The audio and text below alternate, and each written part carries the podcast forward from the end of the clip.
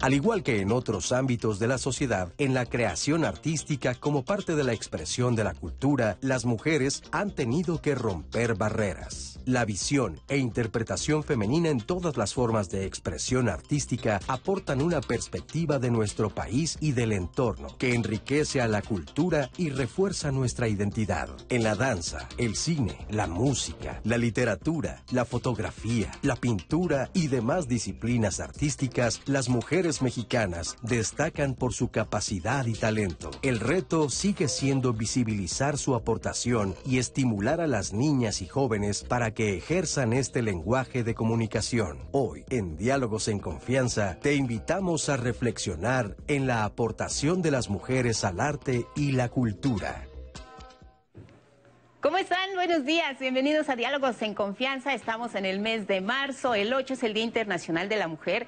Y aquí en Diálogos nos estamos ocupando de los temas que nos interesan a ustedes y a nosotras. Y queremos darle voz precisamente a quienes hacen parte, gran parte del trabajo diario en el México de hoy y que han tenido que romper barreras, el famoso techo de cristal en fin, hacer la presencia de las mujeres, escucharse su voz. Y hoy con el tema de las artes, eh, realmente vamos a descubrir todo el talento que hay detrás de una voz femenina, de una expresión artística a través de la danza, de las mujeres que hacen cine, de las mujeres que se expresan también en el teatro, de la poesía, la literatura. Pero ¿cómo ha sido este camino, este andar, este recorrido? Aquí en Diálogos vamos a platicar sobre todo el talento que hay entre las mujeres creativas y las artes el día de hoy.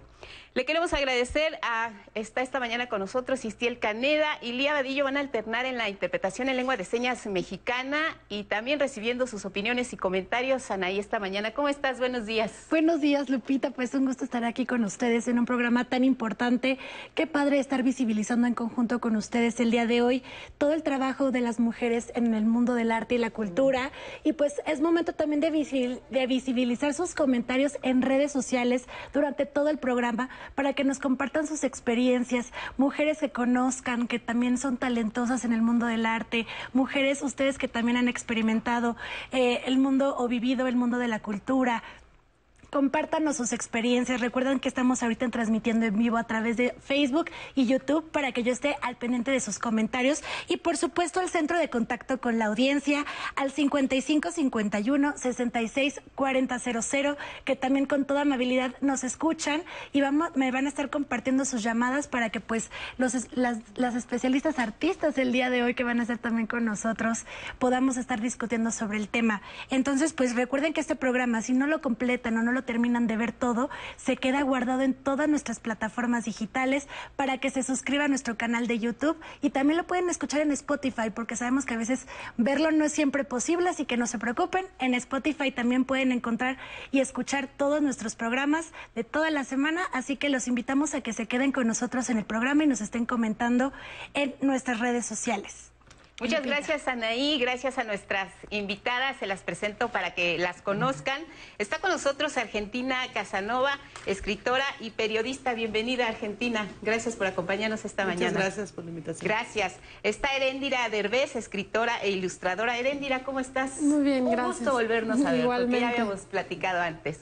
Y también está con nosotros esta mañana Adriana Ragui Lucio, doctora en Historia del Arte. Sus prácticas artísticas y sus líneas de investigación son arte contemporáneo, feminismo, teoría queer, educación artística e investigación artística. Adriana, ¿cómo estás? Gracias. Muy bien, Bienvenida, gracias buenos días. Ahorita nos platicas esto de la teoría Gracias.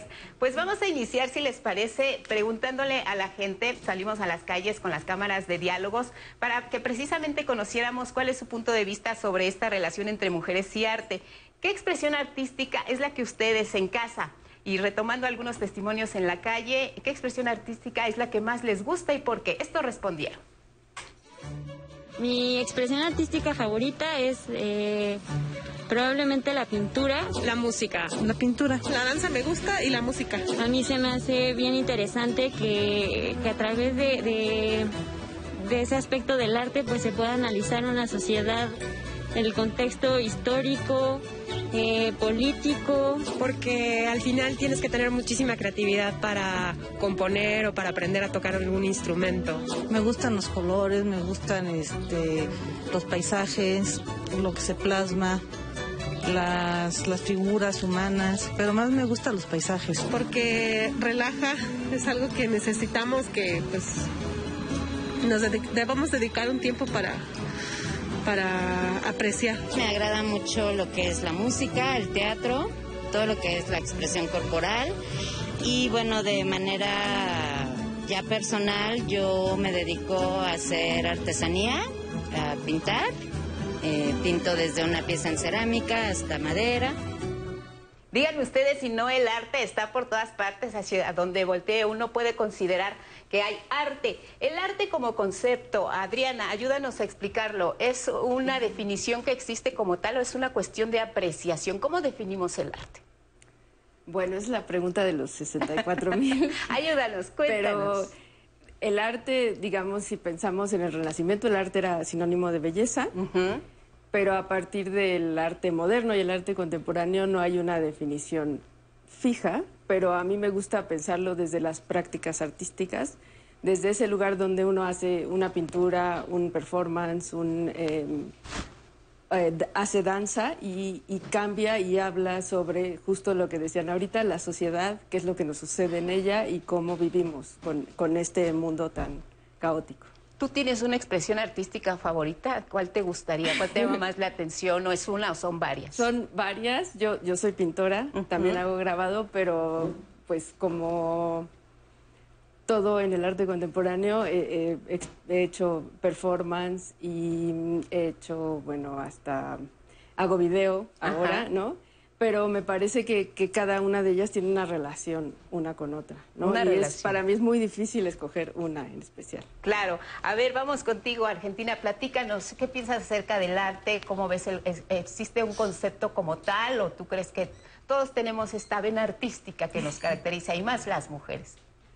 Pues creo que como bien eh, señalan, el arte ha ido cambiando en su definición y yo creo que igual cada una podemos construir una definición que tiene que ver como el lugar donde, desde donde estamos en el mundo, Claro. desde donde construimos también una manera de, de entender la belleza, que cómo la vamos a, a encontrar, cómo la vamos a, disfrutar, porque el arte se trata justamente de la belleza, pero no la belleza en el sentido de lo que nos han vendido comercialmente, que es la belleza, sino es el descubrir la belleza en todos los lugares posibles en el mundo y recrearla o inventarla de, de nuevo, ¿no? Que es justamente como desde la poesía se dice, cómo, cómo es, cómo dices algo de una manera distinta a como se ha dicho en toda la historia de la humanidad. De eso se trata un poco la poesía, que, bueno, es casi una de mis favoritas. Pero coincido también que, eh, pues, tengo muchas, ¿no? Me encanta la fotografía, me encanta la Claro. pintura, la música. Creo que es, es justo el arte lo que nos hace distintos de, dicen, al- antes decían esto, ¿no? Lo que nos hace distintos de los animales. Yo creo que ni siquiera de los animales, porque cada vez es más evidente que eh, los ani- animales disfrutan la música, Sin disfrutan duda. los paisajes y tienen ese placer y ese gozo que los seres humanos no debemos de perder. Y creo que es la oportunidad de reencontrarnos con el espíritu que tenemos dentro para el- ese gozo inexplicable que, eh, que, que el arte es el que nos recuerda que existe algo más dentro de nosotros, que nos interpela. Que es un deleite. Erendira, ¿tú cómo ves, cómo te introduces en el tema? Para ti, ¿qué es el arte? Bueno, en, en efecto también creo que son prácticas. eh, es un concepto que ha ido cambiando a lo largo del tiempo. Entonces, por ejemplo, nosotras ahora vemos una pieza prehistórica y decimos, esta es una pieza artística y en su momento probablemente era una pieza ritual o solamente era una casualidad. Entonces, sobre todo tiene mucho que ver con la apreciación que le estamos dando en este momento, pero creo que actualmente eh, mucho de lo rico del arte es, es que es un espacio de reflexión, o sea, Claro. tanto como espectadora y también como creadora, creo que la experiencia es del arte no solamente es eh, la pieza en sí, que de repente a eso se reduce muchísimo, sobre todo pensando en temas de mercado, de museos, etcétera, sino también es todo lo que lleva a esa práctica. Y ya creo que, que me gustaría vivir, por ejemplo, en, un- en una sociedad donde se valorara más y donde existieran más escuelas públicas, eh, barriales de arte, más bibliotecas, más eh, talleres. ¿Tú etcétera. tienes una expresión artística favorita que digas, a mí me gusta esta parte, o me hubiera gustado tener este talento artístico para tal o cual eh, realización personal?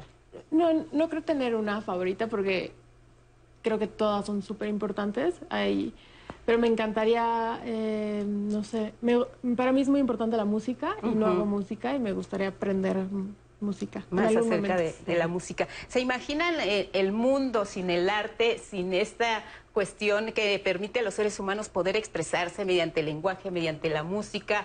No sé, yo creo que desde tiempos inmemoriales eh, se ha buscado esta forma de sacar las emociones, de decir, pues a lo mejor con dos piedras y con, no sé, un, un canto se expresaban antes. ¿Qué sería del mundo sin el arte? Cuéntanos. ¿Te lo, te lo has imaginado?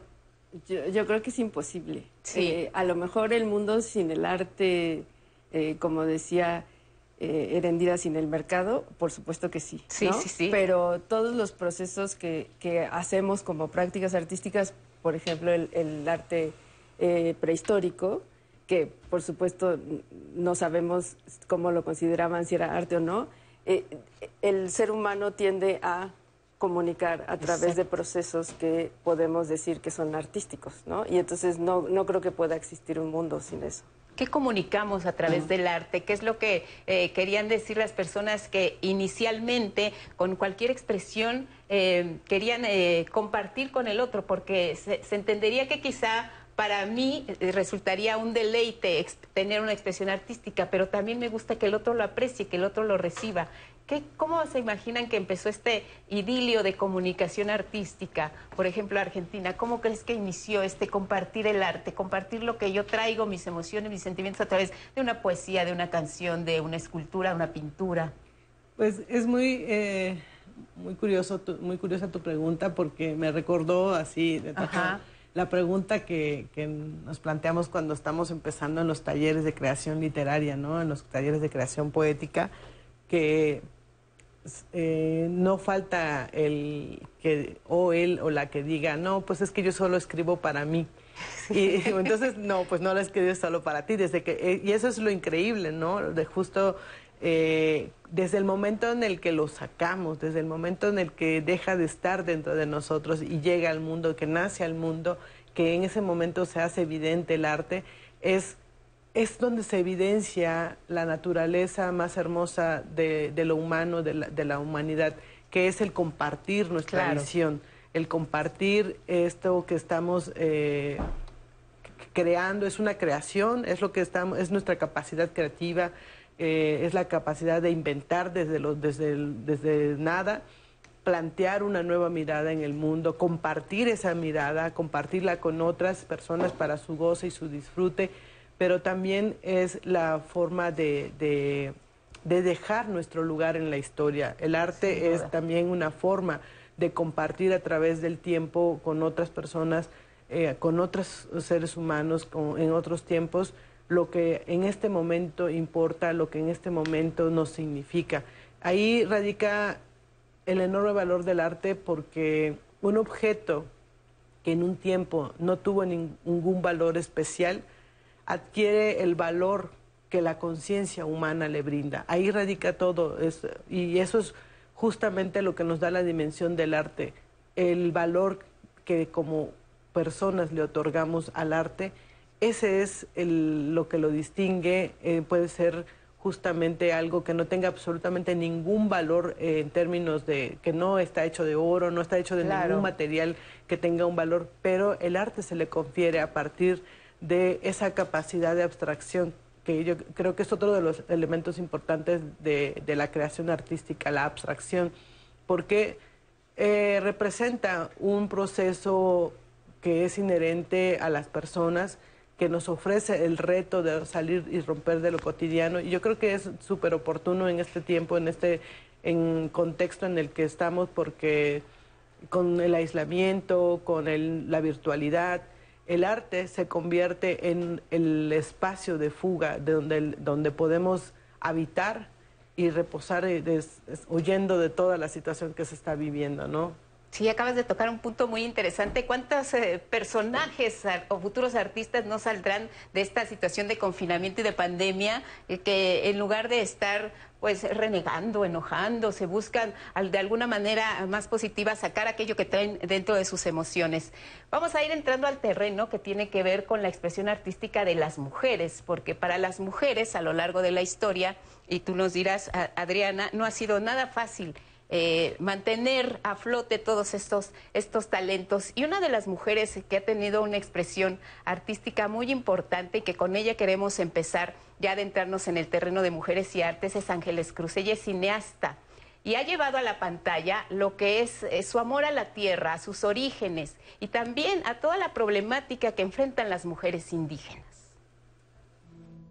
Como actriz ha sido una constante lucha, yo creo, por quitarme etiquetas. Pienso que como mujeres indígenas, pues las batallas feministas todavía nos deben mucho, ¿no? Todavía atravesamos pues la herida dolorosa del racismo y del clasismo en todo el mundo, no nada más en México, ¿no? Mi ópera prima en Nudo Mixteco habló más sobre la intimidad de las mujeres, más sobre la intimidad sexual, más sobre el gozo, sobre qué pasa con nosotras y, y, y nuestra sexualidad. Siento que también es un territorio que se nos ha arrebatado, no nada más el geográfico, sino también el territorio de decidir sobre nuestros cuerpos, ¿no? Es eh, nuestro cuerpo como, como un territorio sagrado, también se nos ha arrebatado, ¿no? También el territorio de, sonoro de la lengua. Y eso es lo que rescato en mi ópera prima. Para mí el cine se ha convertido en un lenguaje poderosísimo para decir lo que yo siento, para hacerme preguntas, para cuestionarme mi realidad, pero yo creo que cada quien desde donde está puede hacer ese trabajo, ¿no? A mí alguna vez me preguntaron así de, pero ¿qué puedo hacer con esta cosa que me rebasa y que no sé cómo se digo? Empieza por tu casa, eh, empieza a romper los estereotipos en tu casa y reconócelos, ¿no? Porque a, a partir de ahí empezamos a romper esta cosa. Entonces, para mí es eso, para mí es una cuestión de equidad.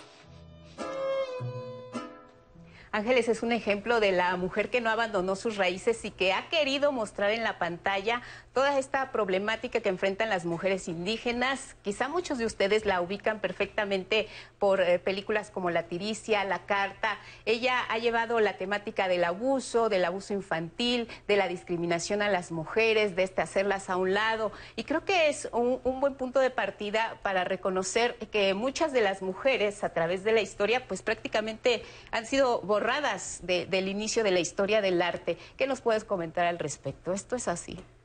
Pues sí, ha habido un borramiento de las mujeres, pero creo que eh, una de las cosas más eh, difíciles y más, diría yo, graves, no uh -huh. es el borramiento, sino es las oportunidades, ¿no? Uh -huh. La falta de oportunidad de las mujeres históricamente de estudiar arte o de claro. presentar su obra o de trabajar a la par con, con aquellos con los hombres que trabajan en, en, en, en, los diferentes medios artísticos, yo creo que es lo que más nos marca, ¿no? Y lo que, eh, lo que en la historia del arte y lo que las artistas tenemos como que cambiar y luchar es justo por el derecho a la educación, que, que bueno, el feminismo lo ha hecho de muchas formas, y por también como las oportunidades para mostrar nuestro trabajo y para hablar de nuestro trabajo, ¿no?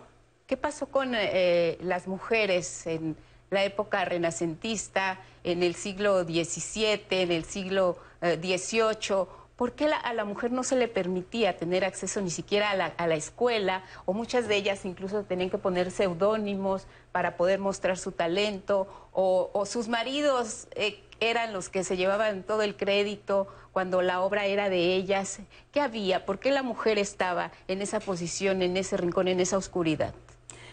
A la mujer no se le permitía estudiar, ¿no? Uh -huh. y, y, cuando lo, lo, lograban y estudiaban, por ejemplo, como Artemisia Gentileschi, que su padre era artista, y entonces a través de él pudo estudiar arte, entrar a las prácticas de la pintura, eh, muchas veces no tenían el reconocimiento suficiente como claro. para hacerlo. También hay como una confusión en cuanto a eh, no sé, Rodin firmaba las esculturas de Camille Claudel, pero muchas veces no es eso. O sea, también tiene que ver con, él era su profesor y entonces firmaba sus esculturas como un, su escultura, tenía que ser una, ¿no?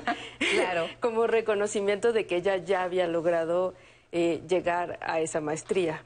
Por supuesto, después ya existen todas estas cosas en las que los hombres se apropian del trabajo de las mujeres, Eh, son como dos cosas diferentes y son importantes. Y en el Renacimiento había varias mujeres que trabajaban, que podían pintar, que tenían como una historia familiar que se los permitía. Pero yo creo que el peor momento para las mujeres fue el siglo XIX. El siglo XIX. Ahí de eh, plano no existían. Pues, eh, por ejemplo, hay un cuadro muy famoso de una academia, eh, no recuerdo bien, pero en, Inglaterra, donde están los, los alumnos de la academia y los más ilustres pintores de la academia, y hay dos mujeres que están en, en unos cuadros arriba. O sea, ellas no están presentes eh, con todos los demás, ¿no? Hay una separación muy clara entre lo que puede estudiar una mujer, lo que puede hacer y hasta dónde puede llegar. Hay un techo ahí de cristal que no les permitía hacer más. Y después vimos este protagonismo de las mujeres en cuadros, eran modelos, eran musas, eh, se notaba eh, su presencia, pero ellas no podían atribuirse ninguna creación artística. Desde entonces veíamos esta, esta presencia del machismo, de la exclusión herendira. Sí, bueno, creo que es un fenómeno muchísimo más complejo. O sea, las mujeres, eh, por ejemplo, en temas de academia, eh, varias pudieron acceder a estudios, pero no podían estudiar dibujo de figura humana por la noción de que las mujeres se podían pervertir si veían un cuerpo desnudo, pero sí podían desnudarse. O sea, ellas sí podían ser modelos, pero no podían estudiar anatomía, entonces eran relegadas a géneros menores. Yo no creo que sean géneros menores, como los bodegones, eh, los paisajes, etcétera. Y eso obviamente les limitaba bastante la entrada a, estas grandes salas de exposición. Pero es justo como una postura muy incómoda, ¿no? O sea, tú no puedes dibujar, no puedes aprender a, a, dibujar un cuerpo humano, pero tú sí puedes ser modelo, tú sí puedes ser observada, tú sí puedes ser objeto, objeto de consumo al final de la mirada masculina.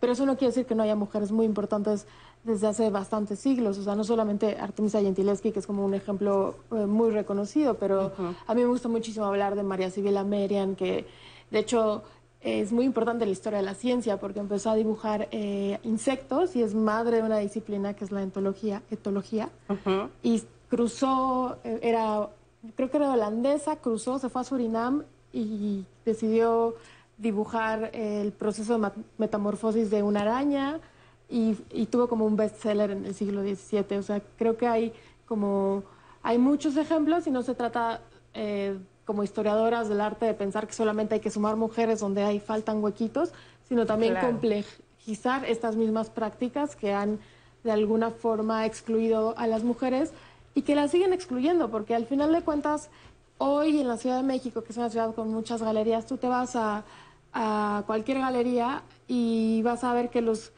que la mayoría de las exposiciones son de hombres, para empezar, y luego que las piezas de las mujeres valen mucho menos. O sea, incluso en el mercado del arte hay una disparidad tremenda. Te metes a un museo y es la misma experiencia. Entonces, dirías, bueno, el mercado que no es tan importante, pero sí es importante en cuanto a que las mujeres también pagamos renta, las mujeres también pagamos súper, tenemos que vivir, etcétera.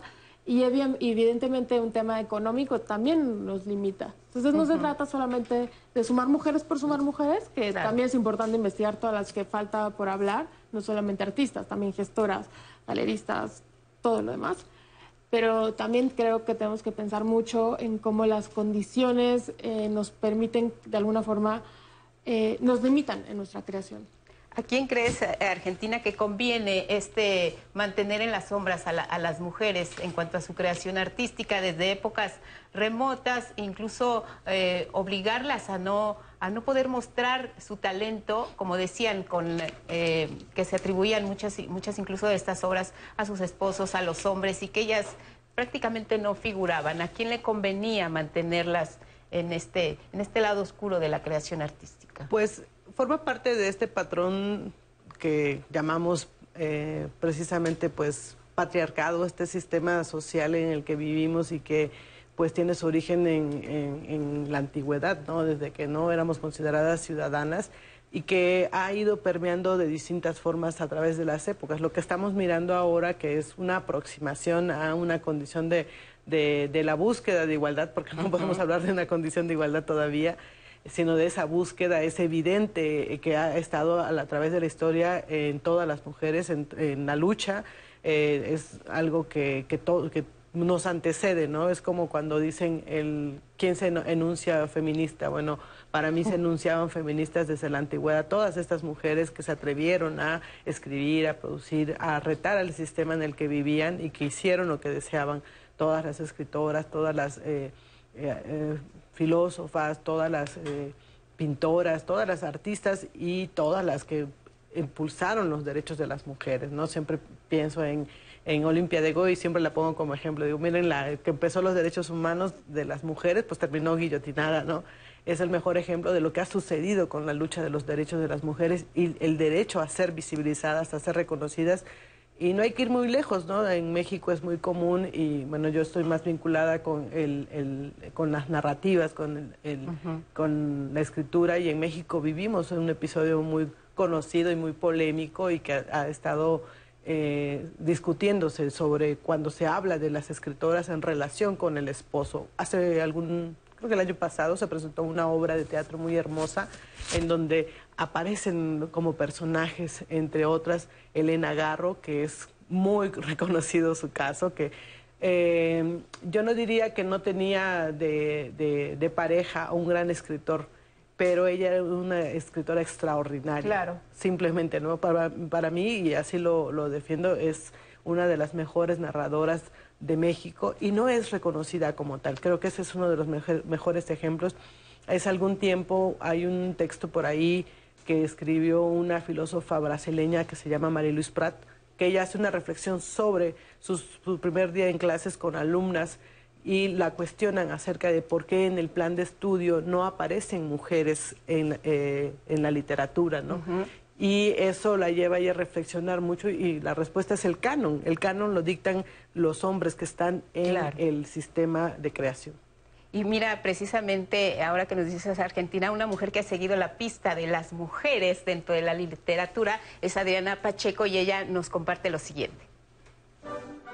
La literatura escrita por mujeres siempre ha sido muy buena, con una temática muy interesante, muy versátil, cubriendo muchos temas. Los feminismos están influyendo a la literatura definitivamente. A veces de una manera muy directa y muy clara, uno puede leer a una escritora que habla de feminismo, que habla de género. O sea, tenemos, por ejemplo, Gabriela Jauregui con sus dos tomos de Tsunami 1, Tsunami 2, que recogió voces muy interesantes sobre este tema. Por ejemplo, el caso de Daniela Tarazona con El animal sobre la piedra, que es un libro que está hablando pues, precisamente de estas mutaciones, de estas maneras de enmascarar ciertos tipos de violencias de género, ¿no? Margot Glantz, que es una mujer que ha marcado, o sea, enormemente nuestra literatura. Ella ha hecho una cosa interesantísima, por ejemplo, revisando los mensajes de Twitter, cómo hablamos en Facebook, cómo se encabalgan las oraciones sin un punto, sin un coma, cómo cambiamos de un tema a otro en su literatura maravillosa, ¿no? Hay otras escritoras, por ejemplo, Laura Esquivel, ¿no? Que la famosa escritora de Como agua para Chocolate, el libro más traducido en más idiomas en el mundo, escrito por una mujer, ¿no? En español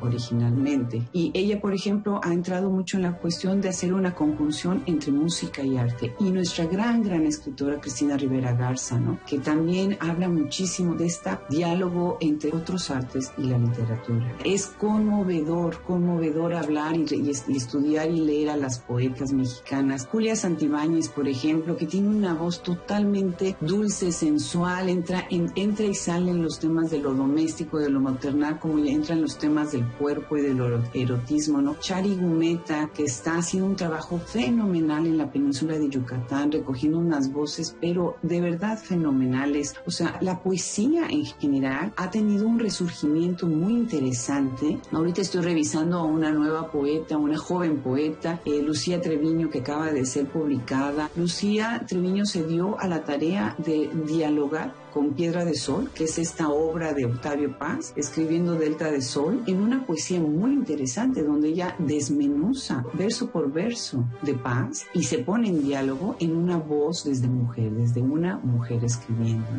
Fenomenal. Mujeres, hablando de mujeres dentro de la literatura, ¿tienen alguna escritora favorita? Cuéntenos en redes sociales, ¿qué nos dicen, Anaí? Pues Lupita, increíble también lo que nos menciona Adriana y así en redes sociales también ha sido un, comentarios muy lindos que recibimos de cómo visibilizan al trabajo de gente que conocen y que son buenas en ello. Por ejemplo, tenemos un comentario de Manuel Martínez que nos dice que ella, él reconoce que es un una mujer excepcional en la literatura, Amparo Dávila, para que también la consideremos en nuestras lecturas diarias. Sandra Castillo que nos dice, mi hija Alondra es dibujante y la admiro muchísimo, muchísimo, soy su fan número uno. También estaría padre que a lo largo del programa estuviéramos platicando cómo podemos fomentar en los niños o en las, digo, en las niñas también esta parte de la expresión artística. Claro. También que nos comenta Verónica. Buenos días, maravilloso programa. Nos manda saludos desde Cancún. Verónica, yo me dediqué a la danza folclórica mexicana por muchos años, el cual puse el nombre de México a nivel internacional, ganando primeros lugares en competencias en Europa fue la mejor experiencia de toda mi vida. Y así como Verónica, hemos recibido muchos comentarios, Lupita, en redes sociales. Pues está interesante, gracias por su participación. Seguimos hablando de las mujeres y el arte y regresamos para conocer cuáles son precisamente esas obras emblemáticas. ¿Hay alguna mujer que destaque dentro de todas las bellas artes? Les contamos al volver aquí en Diálogos.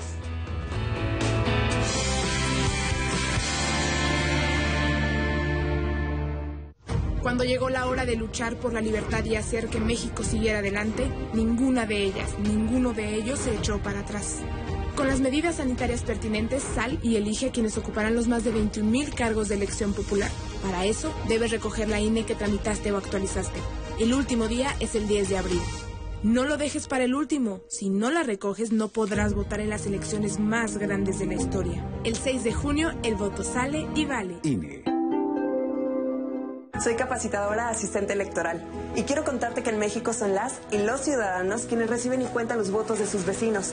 Por eso ya estamos recorriendo nuestro país, para invitarte a participar como funcionaria y funcionario de casilla. Además de nuestro uniforme, llevamos cubrebocas, gel para desinfectar manos y áreas de trabajo, careta y otras estrictas medidas de seguridad sanitaria. Participa y ábrele la puerta a la democracia. Nos vamos a cuidar y te vamos a cuidar. El 6 de junio, el voto sale y vale. INE. Más que ciudadanos, somos constructores de la ciudad. Avancemos juntos de la soberbia a la conexión, de la crisis al crecimiento, de la improvisación a la planeación estratégica. Tenemos la energía, tecnología, creatividad y la fuerza para impulsar una transformación en donde todas las exigencias se vean reflejadas en una nueva forma de hacer política. La transformación será participativa o no será. Con tu fuerza por la Ciudad de México, no paramos. Fuerza por México. Aún en la nueva normalidad, puedes armar un buen plan de fin de semana. Tamara te muestra lugares para pedir de comer o los protocolos que siguen para cuidarnos. Exposiciones que puedes conocer con sana distancia o experiencias para vivir desde tu casa. Un buen itinerario depende de una buena actitud. Viernes, 18.30 horas. Cuando llegó la hora de luchar por la libertad y hacer que México siguiera adelante, ninguna de ellas, ninguno de ellos se echó para atrás. Con las medidas sanitarias pertinentes, sal y elige a quienes ocuparán los más de 21.000 cargos de elección popular. Para eso, debes recoger la INE que tramitaste o actualizaste. El último día es el 10 de abril. No lo dejes para el último. Si no la recoges, no podrás votar en las elecciones más grandes de la historia. El 6 de junio, el voto sale y vale. INE.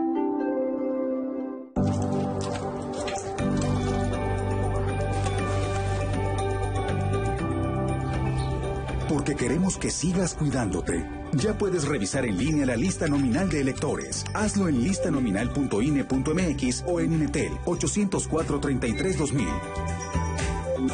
Tienes hasta el 10 de abril.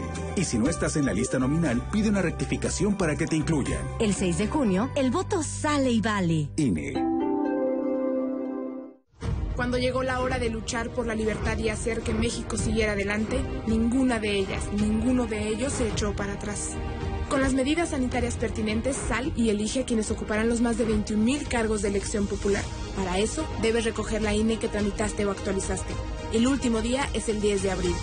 No lo dejes para el último. Si no la recoges, no podrás votar en las elecciones más grandes de la historia. El 6 de junio, el voto sale y vale. INE.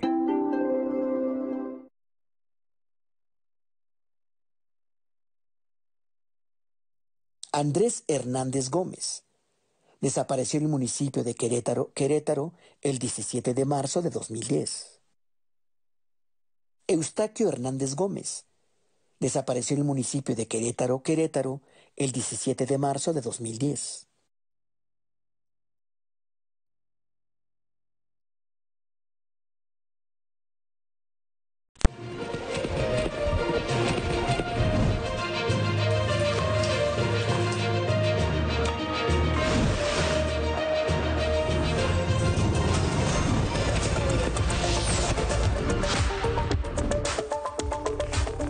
Buenos días, bienvenidos a cada hora en la hora. Gracias por continuar con nosotros. El gobierno de México refirió esta mañana que se llegó a un acuerdo con la empresa brasileña Odebrecht, mediante el cual se buscará recuperar bienes del Estado a quitar un contrato lesivo firmado con Pemex en 2010 durante la administración de Felipe Calderón. Sin embargo, la actual administración dejó en claro que las investigaciones continuarán porque hay que conocer quién autorizó la firma de este contrato contrario al interés nacional. El director de Pemex, Octavio Romero Oropesa, informó que en el nuevo contrato con Odebrecht, Pemex ya no pagará penalizaciones por cerca de 200%, como lo señalaba el contrato anterior. Y el Pleno del Senado de la República aprobó el dictamen de la reforma eléctrica, que busca fortalecer a la CFE y mejorar las tarifas eléctricas para los mexicanos. La minuta fue enviada al Ejecutivo para su publicación en el Diario Oficial de la Federación. El presidente López Obrador agradeció esta mañana a los legisladores por la aprobación de la reforma eléctrica. Y en la Ciudad de México, este miércoles se darán a conocer las demarcaciones que recibirán las nuevas vacunas de Pfizer y Sinovac para enfrentar la pandemia del coronavirus. Queremos informarles qué alcaldías serían las que estarían contempladas en esta llegada. Eh, también el tipo de vacuna que nos va a tocar. La Sinovac tiene una facilidad mayor de transporte y eh, están tomando en cuenta que pueda ser utilizada más bien en zonas más alejadas de las zonas urbanas y que la Pfizer sea utilizada en zonas urbanas. También este miércoles en la noche se registró un sismo de magnitud 6.3 en el centro de Grecia. El temblor ocurrió a una profundidad de 8 kilómetros y muy cerca del centro del país, según datos del Centro Sismológico Euromediterráneo. En redes sociales circulan imágenes de personas que salieron a la calle por miedo a quedar atrapadas dentro de sus viviendas. Hasta el momento se reportan solo pérdidas materiales. Y en la cultura, el famoso tenor Javier Camarena, inmerso en la ópera y la música clásica, incursionó en la música pop. Eh, no es eh, la voz operística, es poner mi voz al servicio del género y respetando su esencia, su estilo. Javier Camarena cantando pop, como creo, según yo, que, que debe cantarse, respetando su esencia. Y es todo en cada hora en la hora. Siga con nosotros aquí en la señal del 11.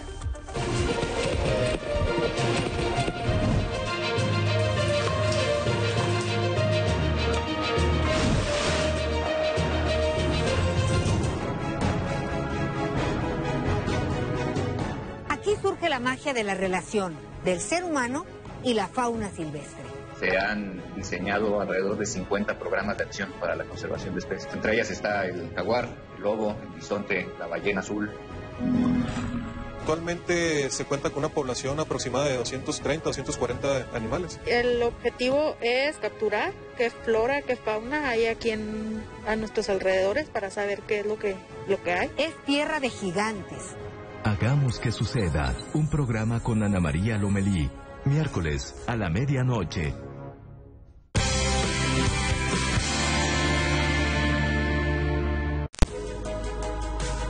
Aquel refrán que refleja creencias sexistas y que están vigentes en la cultura mexicana como el que dice, mujer que sabe latín ni encuentra marido ni tiene buen fin. Tal vez inspiró al título del libro de Rosario Castellanos, Mujer que sabe latín. Pero, ¿quién fue esta mujer? Rosario Castellanos fue una de las escritoras mexicanas más reconocidas a nivel nacional e internacional. Armonizó su labor creadora con la promoción cultural, la docencia, el periodismo y la diplomacia. Incursionó con éxito en la novela, el cuento, la poesía y la dramaturgia. Obras como Balún Canán, Oficio de Tinieblas, Álbum de Familia o Poesía, No Eres Tú, son imprescindibles en la literatura mexicana, pues en ellas retrata aspectos de las mujeres indígenas que hasta entonces no habían sido tratados literariamente o se habían trabajado con una perspectiva sesgada. Su interés por los pueblos indígenas se debió a la convivencia con su nana Rufina, mujer celtal que le contaba historias de su pueblo y le hablaba en su lengua materna. Como suele suceder, el reconocimiento para esta gran escritora llegó después de su muerte, la cual ocurrió en 1974. Sus restos descansan en la Rotonda de las Personas Ilustres. Qué importante es el ambiente en que nos desarrollamos para poder tener acceso a más oportunidades. En el caso de Rosario Castellanos, vemos que ella fue una mujer privilegiada porque tuvo acceso a la educación y bueno, para muchas, desde el inicio de, las expresiones artísticas, pues estaba vetado de, de, principio el acceso, el acceso a la educación. ¿En qué expresión artística consideran que la mujer ha dado la mayor batalla, la mayor lucha, eh, aquel momento en el que dijo, ya basta, queremos ser escuchadas, queremos ser vistas, queremos ser reconocidas?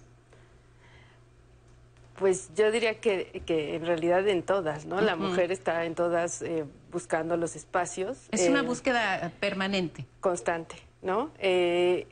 Obviamente yo conozco más unas luchas que otras y, y diría que, que, en el arte, en las artes visuales, han, han buscado y transformado las cosas de cómo, cómo se supone socialmente, cómo el sistema patriarcal dice que deben ser, a buscar formas de expresión, de prácticas, a buscar un lugar ahí, ¿no? Y buscar desde otras formas de hacer.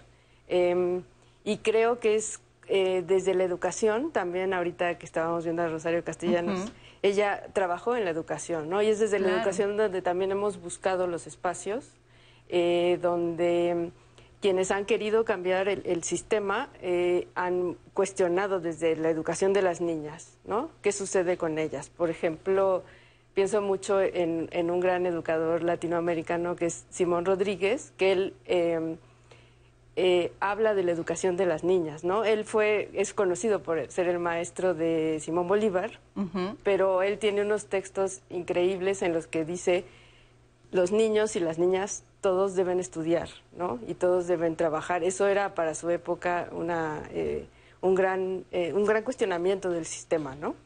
Y me parece que ahí donde las mujeres inciden eh, en cualquier forma artística, generan una nueva forma de hacer arte y de pensar el arte, ¿no? Por ejemplo, en cuestiones del mercado, como decían, o sea, las mujeres en el gran mercado del arte no pueden llegar nunca a los precios de los hombres, ¿no? Si hay una distinción muy clara, pero ¿qué pasa en todos los demás lugares donde se hace arte y donde podemos incidir desde los procesos en el aula desde la educación hasta los procesos en el arte colaborativo o en el arte comunitario. Todas estas mujeres que alzaron la voz, que se hicieron presentes, que tuvieron que enfrentar distintos obstáculos, eh, ¿cree que se sentirían orgullosas ahora de lo que fue su trabajo entonces y, y de lo que lograron? ¿O estarían insatisfechas, estarían tristes, estarían decepcionadas de ver que ahí quedó, que ahí quedó esta lucha? ¿Cómo ves el panorama? Eh, yo creo que que como todo, eh, si estamos aquí justo en esta mesa es porque hubo un, pues tenemos un grupo atrás que nos ha apoyado históricamente, o sea, de alguna forma la lucha feminista evidentemente no se puede entender sin todas nuestras predecesoras, predecesoras y lo mismo con las artistas, pero también hay mucho por hacer todavía, o sea, creo que justo ahora se discute mucho el tema del acoso y el hostigamiento laboral que evidentemente permea en las esferas artísticas o también de los medios de comunicación que tienen tanta importancia a la hora de divulgar eh, el arte, por ejemplo. Y creo que eso, por ejemplo, en este momento es uno de los grandes retos que necesitamos eh, enfrentar, que son las aulas, eh, las, los lugares de exposiciones, los concursos, todos esos espacios donde hay tanta incidencia sin acoso. O sea, no, no puede ser posible que aparte de que tengamos que resolver mil cosas para desarrollarnos profesionalmente, tengamos aparte que tolerar no solamente el acoso para llegar a nuestra institución, el acoso callejero, sino también eh, la violencia dentro de las aulas, eh, la discriminación verbal y sin duda pues también tenemos un problema de acoso sexual muy grave en las universidades y en, y en las academias y tenemos que hablar de esto y darle la cara y apoyarnos entre todas y los hombres tienen que escuchar, dejar de, negar porque son sus amigos o algo y escuchar eh, la realidad y, pues es esto. ¿Cómo ves Argentina? A mí me vino a la cabeza eh, el movimiento Me Too. Cuando se hizo eh, hace algún tiempo, evidenció los graves problemas de acoso y de violencia sexual que había contra muchas mujeres en muchos espacios. Y uno de los espacios que fue, eh, creo que más afectado o cismado fue precisamente el de, el, de la, el de la escritura, ¿no? el de los escritores y las escritoras y había eh, muchos grupos que salieron a defenderse entre ellos, obviamente, ¿no? Y yo recuerdo la reflexión y, a solas pensé, pues por supuesto que existe acoso, hostigamiento, exclusión, y era mucho, muy evidente que las participaciones, yo recuerdo y, hasta les dije, bueno, es que es tan evidente que en las revistas y en las publicaciones con una visión centralista además, porque no existe la creación fuera del centro, eh, y desde una visión que era la que dictaban en, algunas publicaciones eh, que promovían la poesía y la narrativa joven, pues eran solo para los cuates y los amigos de los amigos o las novias de los amigos. Eso fue denunciado, expuesto, eh, y, cuando yo lo vi, lo conocí hace más de 20 años, cuando participaba en los encuentros de escritores y escritoras, pues todas lo sabíamos, ¿no? El desprecio hacia la participación y el aporte de las mujeres en la poesía. A mí me tocó escucharlo, nadie me lo contó, cuando un escritor, ahora subido a la moda de la, de la reflexión feminista en la literatura, eh, dijo despectivamente que para él no existían escritoras en México después de Rosario Castellano, que todas las demás escribían el lamento por el macho ausente. Me pareció tan nefasta esa posición y lo dijo hace como, no sé, creo que como tendrá como 20 años en Chiapas en un encuentro de poesía, lo recuerdo clarísimo. Eh, digo, yo ya tenía una formación y una participación feminista desde esa época y me pareció tan grave, pero esos eran los que estaban controlando los grupos literarios. Y son ¿Cómo los reaccionó la gente que estaba ahí cuando... No hubo ningún comentario, no hubo nada, no, no, por supuesto, ¿no? Porque además eh, se ha pasado la estafeta en estos grupos y han cerrado a las mujeres en eh, las publicaciones, a no permitir que se integren. Y es muy común que estos círculos de, publicaciones sean en función de esos. Y eh, lo que ha sucedido es que las mujeres en la poesía, en la narrativa, han tenido que crear sus propios espacios, espacios libres de acoso, espacios libres de violencia. Y luego dicen, ¿por qué son sectaristas? No, nosotros no somos sectaristas, lo que pasa es que no nos gusta que nos violenten, pero además necesitamos crear esos espacios porque el espacio oficial está dominado y cooptado por grupos que ejercen mucha violencia contra las mujeres en la poesía y en la narrativa en este momento en México y fue evidente en el movimiento MeToo. Eh, y además, eh, alguien tuvo que alzar la voz y quizá tuvieron que ser esas figuras famosas las que empezaron a decir soy víctima de acoso, pero después precisamente de ahí vino la frase, no es que yo también, y es que yo también, y es que yo también, y comenzaron a conocerse más casos. Y ahora lo que decías tiene mucho que ver con lo que veíamos hace unos momentos con eh, eh, eh, la cuestión cinematográfica con Ángeles Cruz. Ella es una cineasta independiente y ella dijo, hay temas que atañen a las mujeres que tenemos que dar a conocer y que tenemos que exponer y que yo me doy cuenta de que no es fácil que accedas a, presupuestos, que no es fácil que accedas a que alguien te apoye. Dice, y para evitarnos ese camino, decidí tomar eh, por iniciativa propia la dirección y producción. Yo escribo, yo dirijo, yo decido, porque incluso eh, en esto se han visto obstaculizados los anhelos y los deseos de muchas mujeres de tener la posibilidad de expresar todo su talento, porque saben que muchas veces son acosadas, muchas veces le dicen, ok, te publico, pero a cambio de esto, ok, doy a conocer, pero tienes que hacer esto. Entonces hay, hay mucho acoso, hay mucha discriminación, hay violencia, incluso en, cualquier expresión y en las artísticas no ha sido, no ha sido la excepción. ¿Por qué consideran eh, que hay eh, mujeres que han logrado sobresalir precisamente? Como Rosario Castellanos, como otras mujeres dentro de la expresión artística como Frida Kahlo o como Leonora Carrington. ¿Cuál, cuál fue el camino que siguieron estas mujeres eh, que, que, las volvió exitosas y que hoy son nombres que conocemos y reconocemos y que se han ganado un lugar? ¿Qué hicieron ellas para lograr obtener esta posición? Pues yo creo que habría que preguntarle a ellas, ¿no? Pero es, primero es pensar desde dónde parten ellas, desde qué situación de ciertas, ciertos privilegios, digamos, eh, y cómo utilizan esos privilegios para lograr algo interesante, algo que cambie la situación de, de las demás, ¿no? Hay como estas personas que sobresalen por muchas razones y que, que lo llevan hacia muchos otros lugares.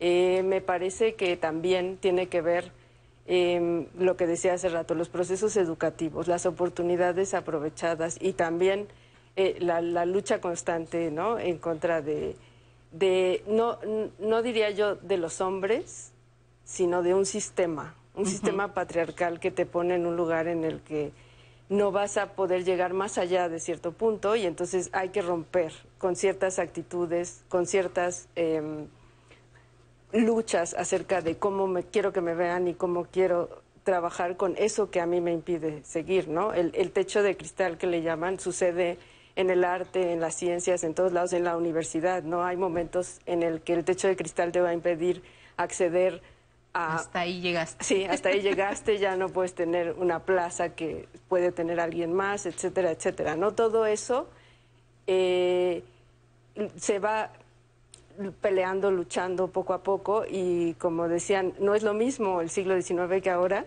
pero pero este trabajo que hacen cada una de esas mujeres y que hacemos en conjunto eh, continúa porque no hemos llegado al lugar que quisiéramos. Para mí el lugar que quisiéramos no es eh, solamente una cuestión de equidad, sino una cuestión de cambio de un sistema que nos impide a muchos y a muchas hacer cosas, ¿no? Eh, por ejemplo, Ángeles Cruz, que decías que hace cine y que genera todos estos procesos también desde su ser como una persona de un pueblo originario, también ahí hay un techo de cristal muy complicado, ¿no? Como ella decía, el feminismo nos deben y sí, eh, en el feminismo y en todas estas luchas necesitamos también como saber de lo que sucede en la pluralidad de una, de una comunidad. Adriana, y sobre lo que comentas, recibimos dos comentarios que me gustaría compartirles porque creo que sería bueno comentarlo aquí con, con, la audiencia.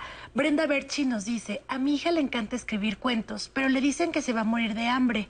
Ella escribe cuentos muy geniales y dice que se quiere dedicar a ello. La apasiona eso, tiene 14 años y ha ganado concursos, pero se pone triste porque le dicen que de eso no se puede vivir bien.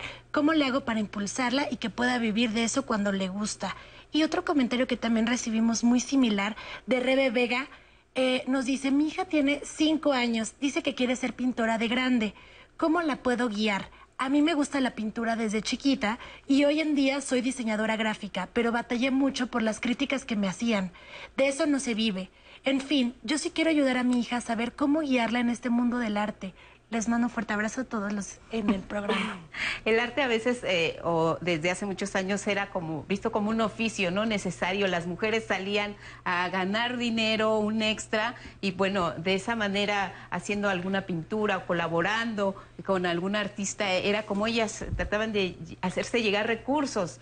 Pero, pues ahora, ¿qué les podemos decir a las personas que tienen esa inquietud y que pues también reciben muchas críticas porque dicen, eso no es una profesión, ¿no? ¿De qué vas a vivir?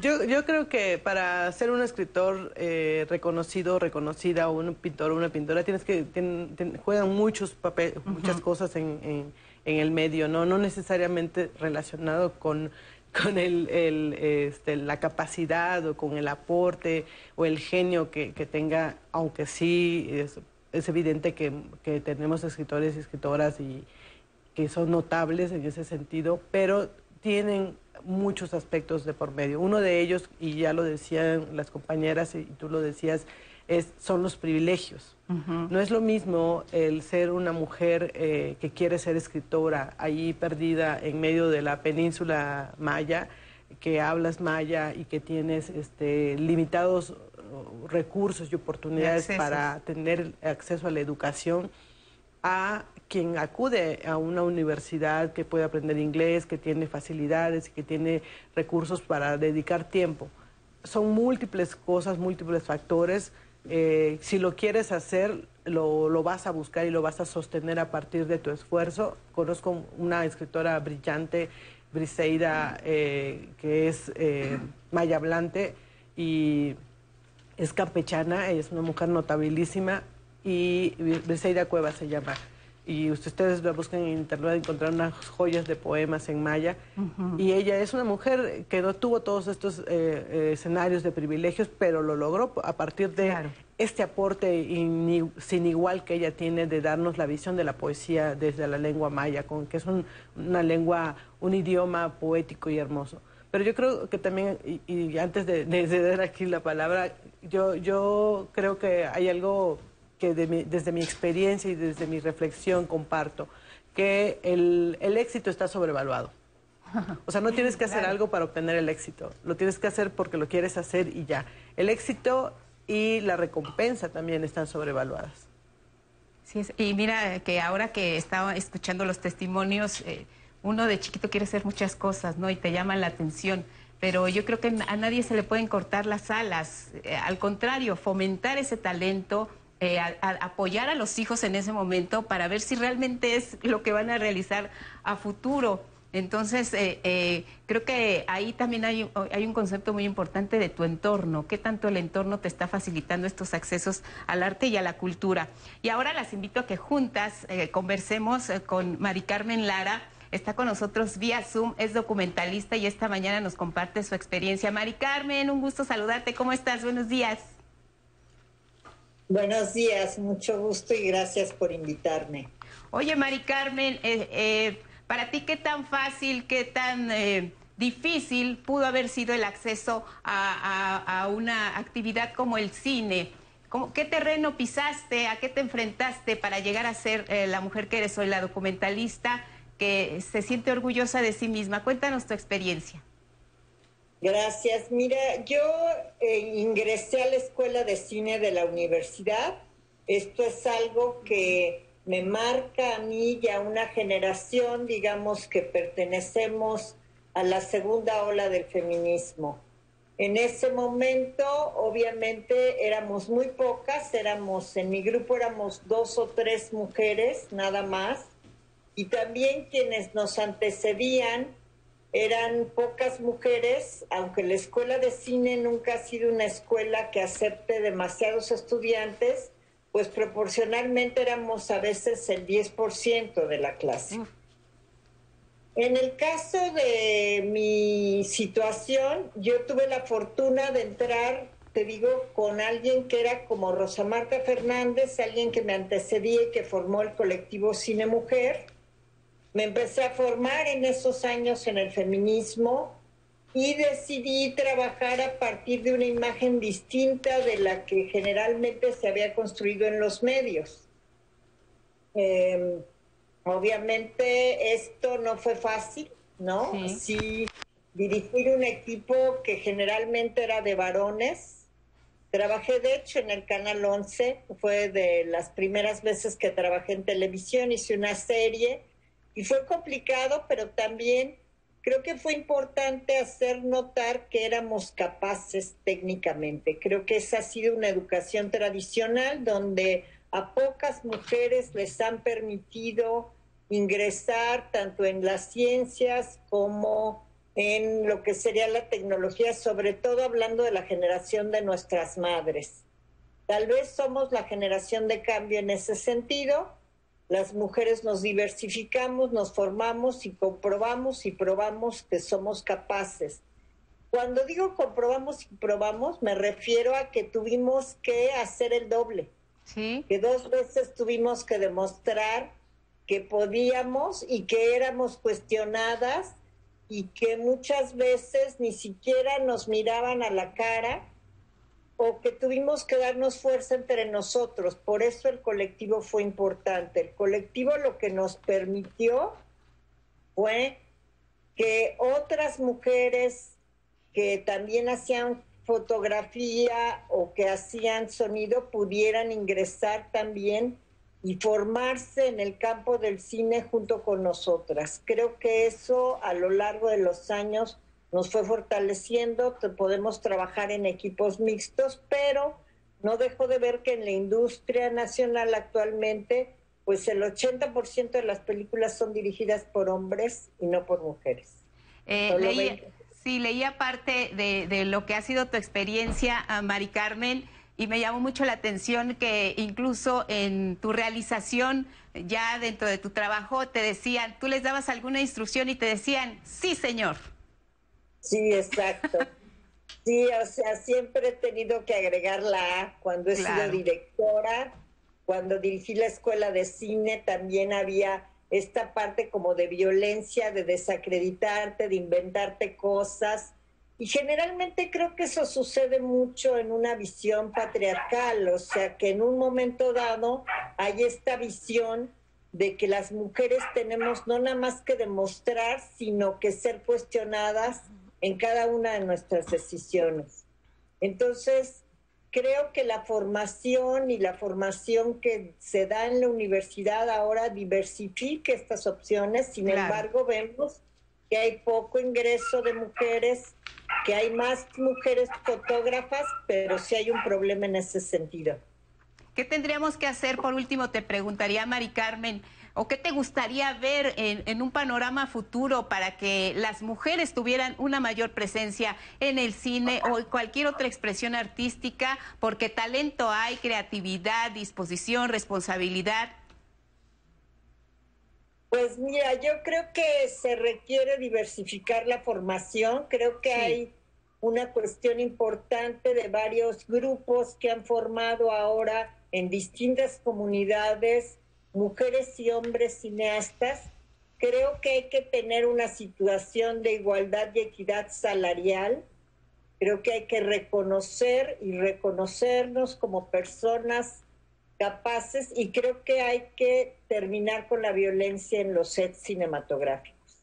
Hay que terminar con la violencia de, de la duda de que el hecho de que tú seas mujer tienes que probar y comprobar dos veces, o que el hecho de que estés en un rol donde no es un rol de poder, digamos, me refiero a muchas mujeres que están iniciando en trabajo en el set cinematográfico y que de alguna manera a veces son acosadas en el set, a veces son vistas por sus eh, otros compañeros como menores, ¿no? Y creo que eso es una lucha que se está dando actualmente entre las mujeres jóvenes y que nosotras debemos impulsar y modificar.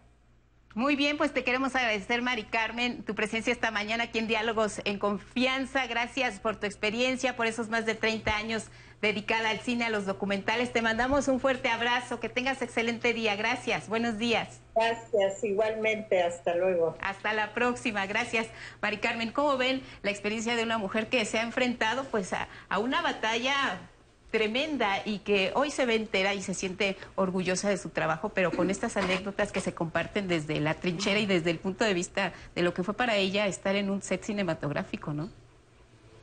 Sí, pues justo el, cine tiene esta forma de trabajo colaborativo, pero al mismo tiempo es una forma de trabajo jerárquica, ¿no? Y entonces cuando se trata de colaborar, pero al mismo tiempo se trata de eh, cuestionar la jerarquía, que es lo que hace una mujer eh, cuando, por ejemplo, dirige, eh, se le cuestiona todo el tiempo, ¿no? Es lo que ella dice tenía que ponerla, tenía que, bueno, probar dos veces lo que había hecho y eso nos pasa mucho, ¿no? Es como el, proceso de la violencia del sistema nos lleva a estar recibiendo actos violentos en el cómo nos cuestionan. Por ejemplo, eh, la típica frase es que tú eres muy emocional y es que te dejas llevar por tus emociones, ¿no? Tú serías una mejor eh, persona para tal trabajo si no fueras tan emocional. Eso nos lo dicen muchísimo, ¿no? Y es, es grave porque pareciera que, que los hombres no son emocionales cuando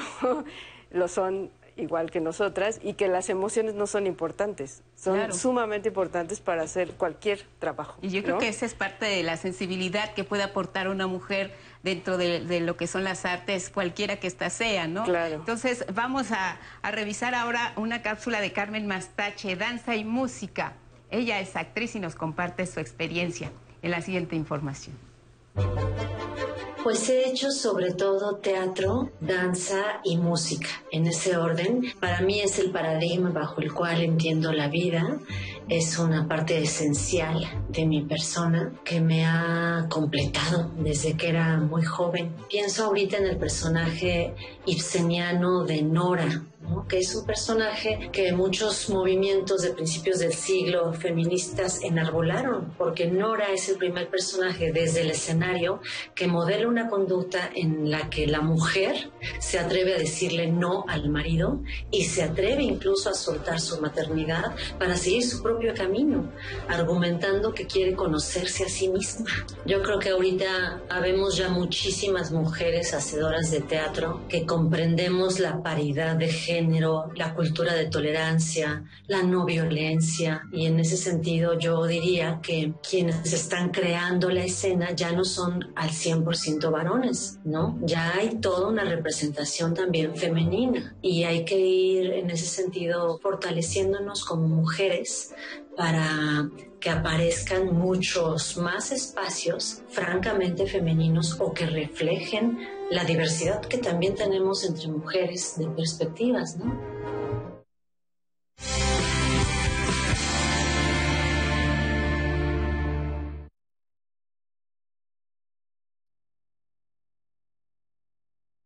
Antonio González Ortega desapareció en el municipio de Tijuana, Baja California, el 5 de febrero de 2008.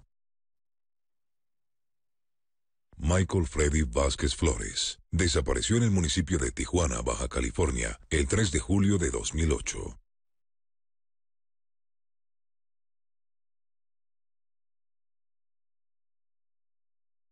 Aún en la nueva normalidad, puedes armar un buen plan de fin de semana. Tamara te muestra lugares para pedir de comer o los protocolos que siguen para cuidarnos exposiciones que puedes conocer con sana distancia o experiencias para vivir desde tu casa. Un buen itinerario depende de una buena actitud. Viernes, 18.30 horas.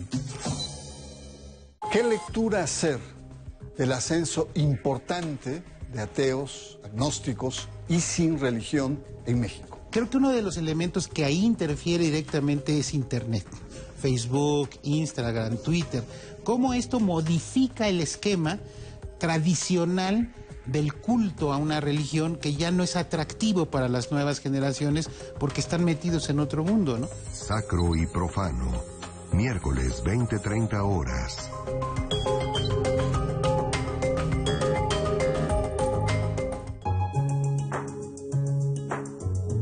Clasificación A. Contenido apto para todo público.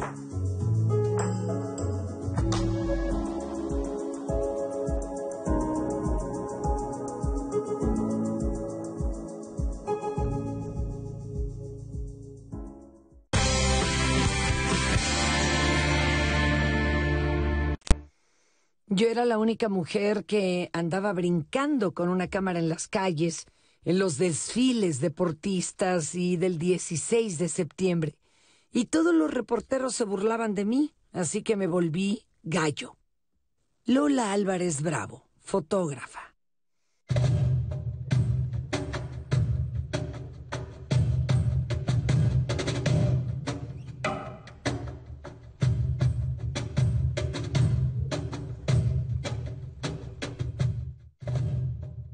Que fundé la fábrica Danza Teatro y otras ocurrencias en el 93, decidí hacer todo un trabajo de manera integral. Soy bailarina formada de contemporáneo y de técnica vaganova rusa. Me he formado mucho en las técnicas de movimiento, pero me interesaba mucho a lo que yo descubrí en este proyecto de la fábrica, eh, los cuerpos de la vida real. Yo me he dado cuenta que cada que pasa alguna situación tanto benéfica para mí o inquietante para mí, algo le sucede a mi cuerpo. Ante esa experiencia de aprender a observarme es de donde yo nutro mucho mi trabajo. Trato de que sea cada vez una descodificación de movimientos aprendidos y le permito al cuerpo estarlo entrenando diariamente para esa atención consciente. Tengo gente que no se dedicaba realmente a la danza, pero están construyendo conmigo una manera de interpretar la vida, su propia vida. Y construí una comunidad que se llama Artesano, con personas que vienen desde un malestar físico y que voy integrando medicina alternativa, tanto china como mexicana, la he explorado mucho. Gran parte de mi trabajo soy autodidacta y creo que eso es eh, la esencia fundamental de mi trabajo, aprender a respetar mi manera de cómo aprendo y cómo logro comunicar esta experiencia. Y es muy bonito ver que algo puede funcionar tanto para una salida escénica como para la vida diaria. Con la creatividad es tu salud principal y aprender a confiar en tu cuerpo, ¿no? Y creo que todo ese trabajo de manufactura artesanal se ha perdido. Entonces por eso me gustó utilizar estos términos para el desarrollo de mi trabajo. Aquí tenemos dos de las artes bien reflejadas con Carmen Mastache, que era una y que era la danza, y también eh, el teatro, perdón, y con Rosario Armenta, que tiene que ver con la danza. Empecemos, si les parece, por el teatro. ¿Creen que actualmente el teatro eh, como expresión artística es accesible para todos? ¿Es, es, es fácil? Es, ¿Resulta algo atractivo para, para que la gente acuda? Bueno, ahora en, la pandemia es, muy difícil hablar de teatro, aunque hay y hay eh, proyecciones en, como en video, eh, etcétera. Y sí, se han tenido que reinventar, ¿no? Estas sí, formas. Sin duda. Y a mí, a mí el teatro me parece maravilloso, pero creo que enfrenta varios problemas. Uno, sin duda, es la centralización de las instituciones, que ya, que ya lo dijo muy bien Argentina. Y el otro es la falta también de apoyos al teatro. O sea, están siempre batallando una lucha constante, no solamente por parte del público, que creo que tenemos que como sociedad ver más teatro, ir más a funciones, etcétera, sino también de todos los apoyos gubernamentales que creo que faltan. y como en varias áreas del arte y de la cultura, pero sobre todo creo que el teatro está muy, muy golpeado. Está abandonado y fíjate que ha sido una de las industrias donde eh, más han resultado también con, con este choque contra la pandemia, se han tenido que reinventar muchas obras que estaban puestas se han tenido que cancelar.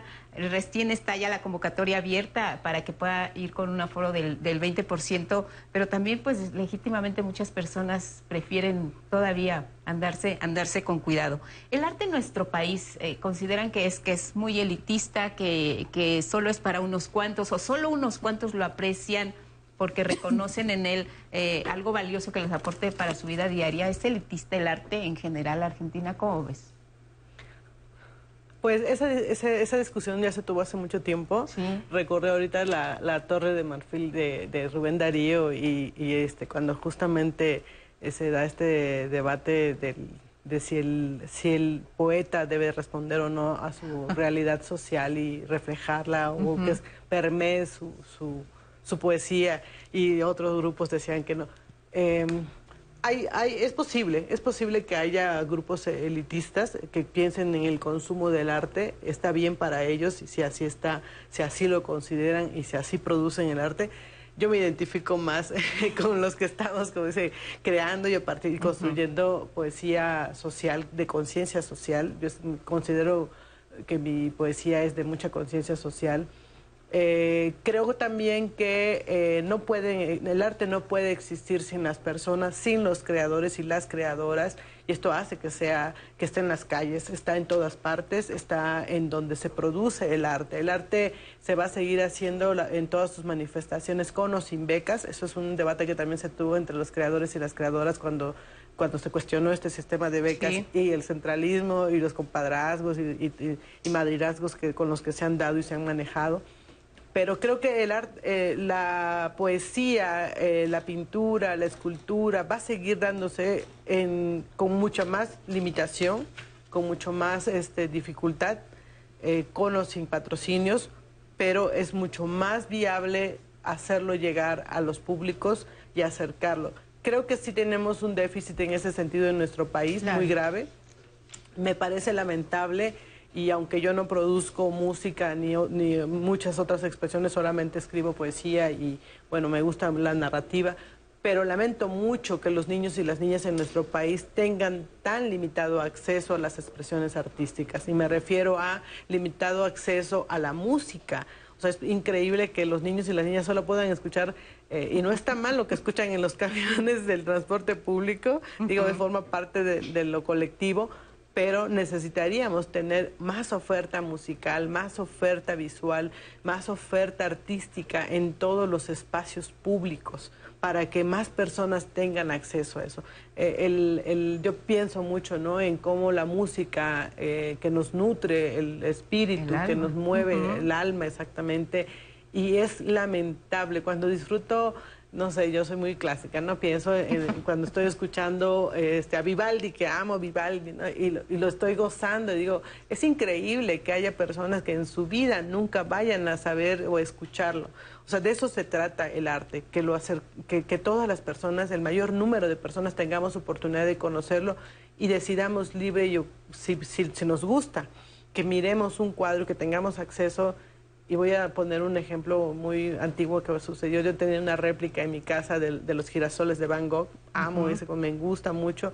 Eh, y llegó un amigo a la casa y lo vio y me dice, ay, está bonito ese cuadro, está, este, ¿quién, ¿quién te lo regaló o tú lo pintaste? Y me impresionó mucho, ¿no? Porque era una persona que no sabía. Y, yo dije, wow, imagínate morir y no saber que existen los girasoles de Van Gogh. Oye, ¿se necesita ser culto para entender el arte? No, yo creo que apela al espíritu. Y justo es eso.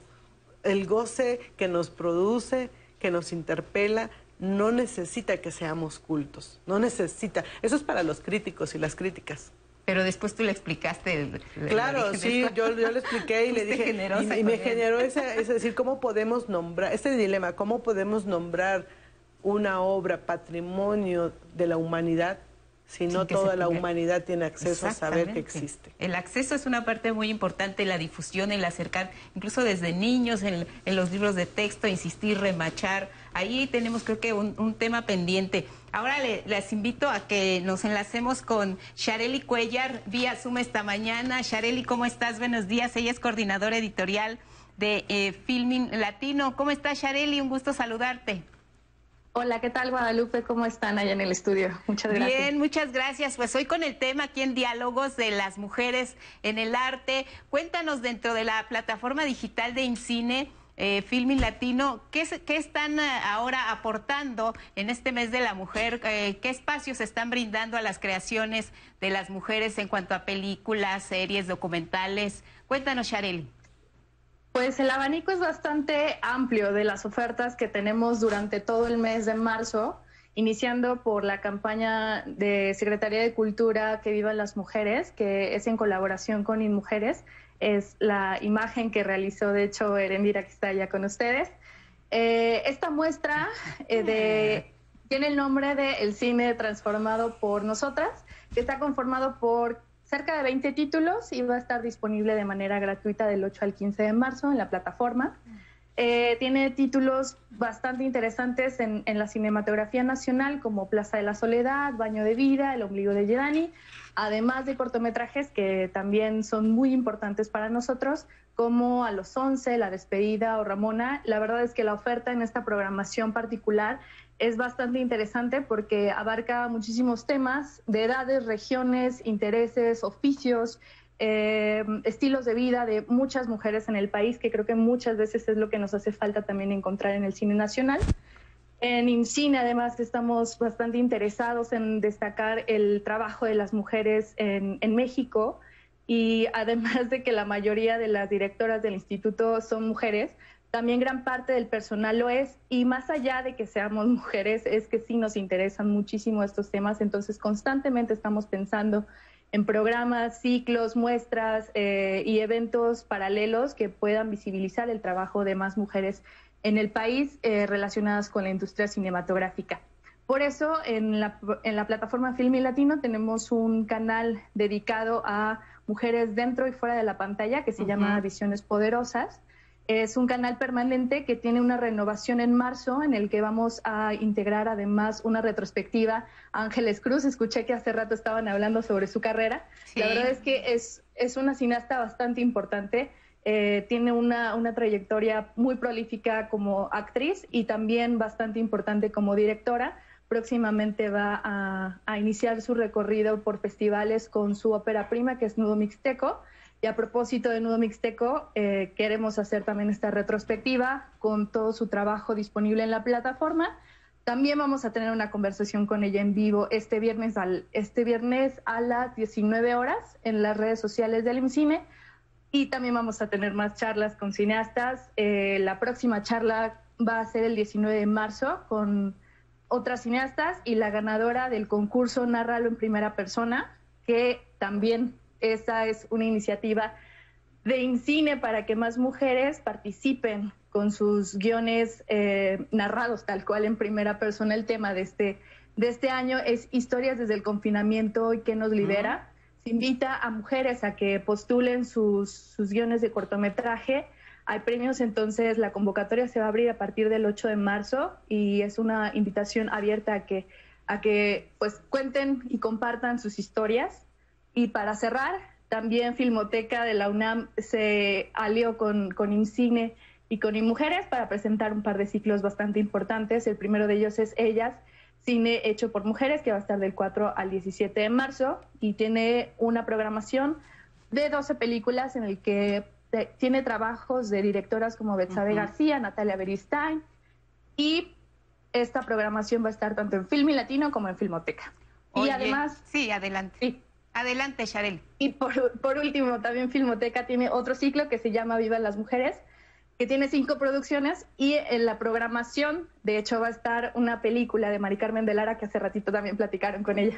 Así es. Oye, por lo que nos cuenta Shareli, entonces no fue nada complicado. Eh, recuperar todo este material para darle voz y presencia a las mujeres dentro de la plataforma de Incine Filming Latino.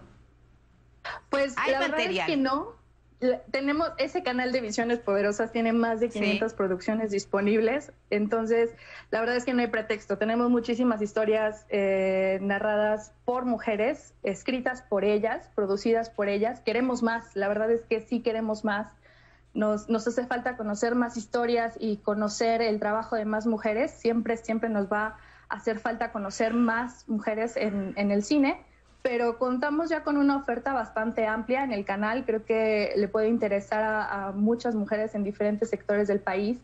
Y pues esta programación, al menos lo que les saco de compartir brevemente, es el contenido que va a estar gratis durante marzo. Pues qué interesante, seguiremos de cerca la plataforma abierta la convocatoria para quienes quieran participar en este asunto de, la pandemia y compartir su experiencia desde la visión femenina. Shareli, te queremos agradecer esta mañana la comunicación con el 11 Shareli Cuellar, coordinadora editorial de Filming Latino de Incine. Gracias Shareli, que tengas excelente día. Igualmente, muchas gracias. Hasta luego. Nos vemos, gracias. Aquí estás bien representada con Erendira. ¿Qué nos dicen en redes, Anaí? Lupita, pues las y los usuarios se han sumado a la conversación que hemos tenido a lo largo del programa. Y por ejemplo, Yasminos, mi tocaya Anaí Gómez también nos escribe, yo me dedico a la plástica, no totalmente como quisiera y más en esta pandemia, que me consumen las tareas domésticas y la maternidad. Me parece que esto, este tema son pequeños obstáculos que hemos sorteado las mujeres que nos dedicamos a las artes.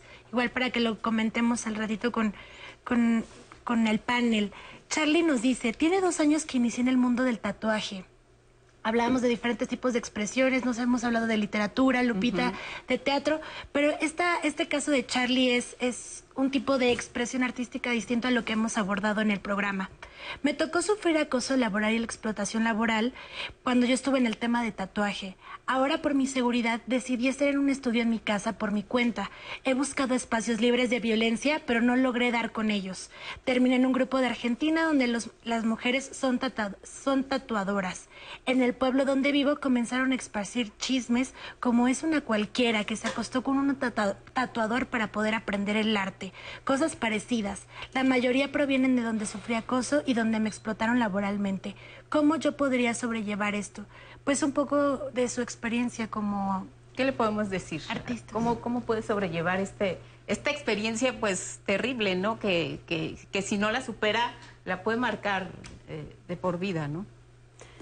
Pues sí, es una experiencia, eh, bueno, como han contado aquí, ¿no? De siempre cuestionar lo que hacemos por por el hecho de ser mujeres, ¿no? Tenemos que trabajar dos veces y en este caso, pues ella está entrando a un mundo eh, que yo creo que ha sido un mundo masculino y entonces cuestiona todo lo que ellos piensan y hacen y entonces tendría, digo, no sé, yo no sé bien cómo puede enfrentarlo, pero tendría que enfrentarlo desde el hecho de que al ella cuestionar ese espacio puede generar cambios, ¿no? Y esos cambios cuestan trabajo y son, eh, son duros, pero también necesitan, mm, desde mi punto de vista, una comunidad un, grupo de personas que, como dijo ella, de Argentina, que, que, la cobijen y que la cuerpen para poder enfrentar todos esos, esos asuntos que no se van a ir de un día a otro, pero que sí se puede hacer un enfrentamiento de qué es lo que uno quiere y qué es lo que uno quiere cambiar en esos espacios. ¿Qué le podríamos decir a ella? Yo, yo primero creo que hay que hacer un llamado en general al auditorio y a todas las personas a dejar de decir si alguien está ahí no es porque se acostó con alguien más. O sea,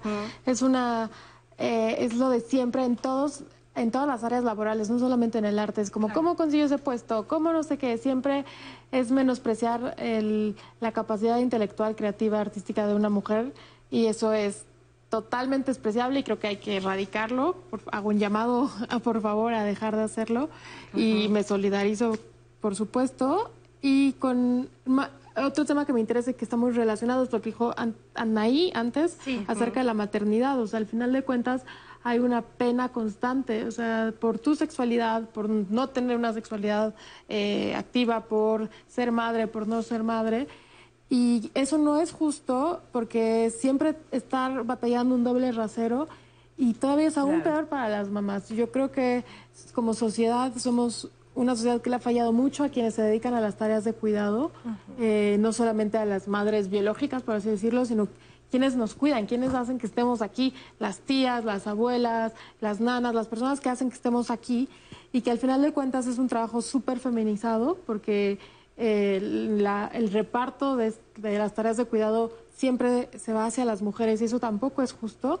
Y entonces se les exige demasiado, es como tienes que tener muchos estudios, tienes que ser exitosa, que ya hablamos de esa compleja palabra, yo tampoco estoy de acuerdo laboralmente, y aparte tienes que ser mamá, y aparte tienes que ser una eh, gran ama de casa, y, y, estamos muy cansadas, o sea, yo creo que las mujeres, esa es la tasa de cansancio que tenemos, no sé si se pudiera medir, es mucho más grande que la de los hombres, no porque nuestros cuerpos sean más débiles, ni mucho menos, sino porque son demasiadas exigencias y aparte nos tenemos que beber bien. O sea, y aparte no podemos tener ojeras, este, no podemos tener, eh, subir un kilo, o sea, es, es, demasiada exigencia todo el tiempo. Bueno, pues vamos ahora, gracias Anaí, vamos con Olitzin Hernández, ella es pianista y nos comparte su experiencia. Mi nombre es Olitzin Hernández Quintanar y soy pianista. Eh, estudié en la Facultad de Música y actualmente pues doy clases y me dedico a dar conciertos. Bueno, ahorita no tanto, pero me encanta la música, me encanta la danza. Afortunadamente ya hay muchas, muchas mujeres que, que están destacando en el ámbito cultural y también están haciendo voz.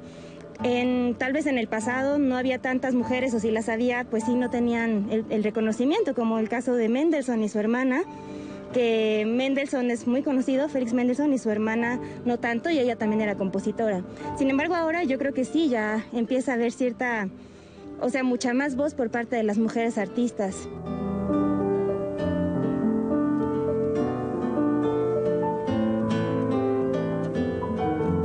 Mexicana está la maestra Guadalupe Parrondo. Eh, sí hay, o sea, son de las grandes pianistas que, que ahorita me vienen a la mente, pero realmente ya Habemos muchas, muchas. Y pues sí, la mujer es arte. Bueno, Litzin es pianista, antes ya habíamos hablado del teatro, también de la danza. ¿Consideran ustedes que todas estas expresiones artísticas realizadas por mujeres se aprecian con el mismo valor con el que eh, las mujeres las crean? se, está apreciando realmente lo que se hace del lado, del lado femenino a Argentina, se aprecia el arte, se aprecia una obra de teatro que hace una mujer, se aprecia un, eh, un concierto de una pianista, se aprecia un montaje de una mujer que se dedica a la danza, se aprecia el arte. Es sumamente interesante porque cuando ya, ya hace varios años recuerdo que eh, yo estudié una maestría en cultura y literatura y eh, elegí hablar sobre este, la, una novela escrita por una escritora mexicana y hacer un análisis de género de la novela. Y recuerdo que uno de los, de los dilemas que más enfrenté fue justo la parte de la teoría. Y el debate era en ese momento acerca de si se quería o no se quería poner sobre la mesa que lo hecho por las mujeres era diferente. Hasta ahí nos quedamos, regresamos contigo para que nos sigas platicando después de la pausa. Soy un ser incomprendido a quien ahoga el volcán de pasiones, de ideas, de sensaciones, de pensamientos, de creaciones que no pueden contenerse en mi seno. Carmen Mondragón, Nahui Olin, pintora y poeta.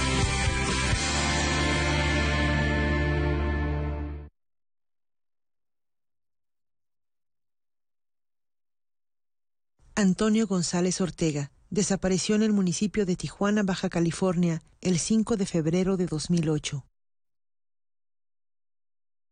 Michael Freddy Vázquez Flores desapareció en el municipio de Tijuana, Baja California, el 3 de julio de 2008.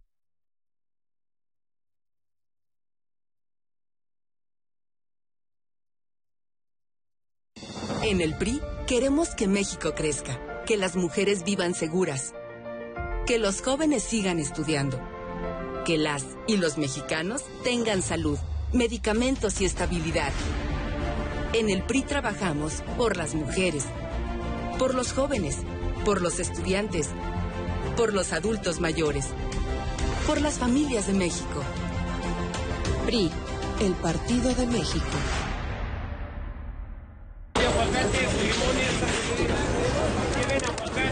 Son 137 pesos.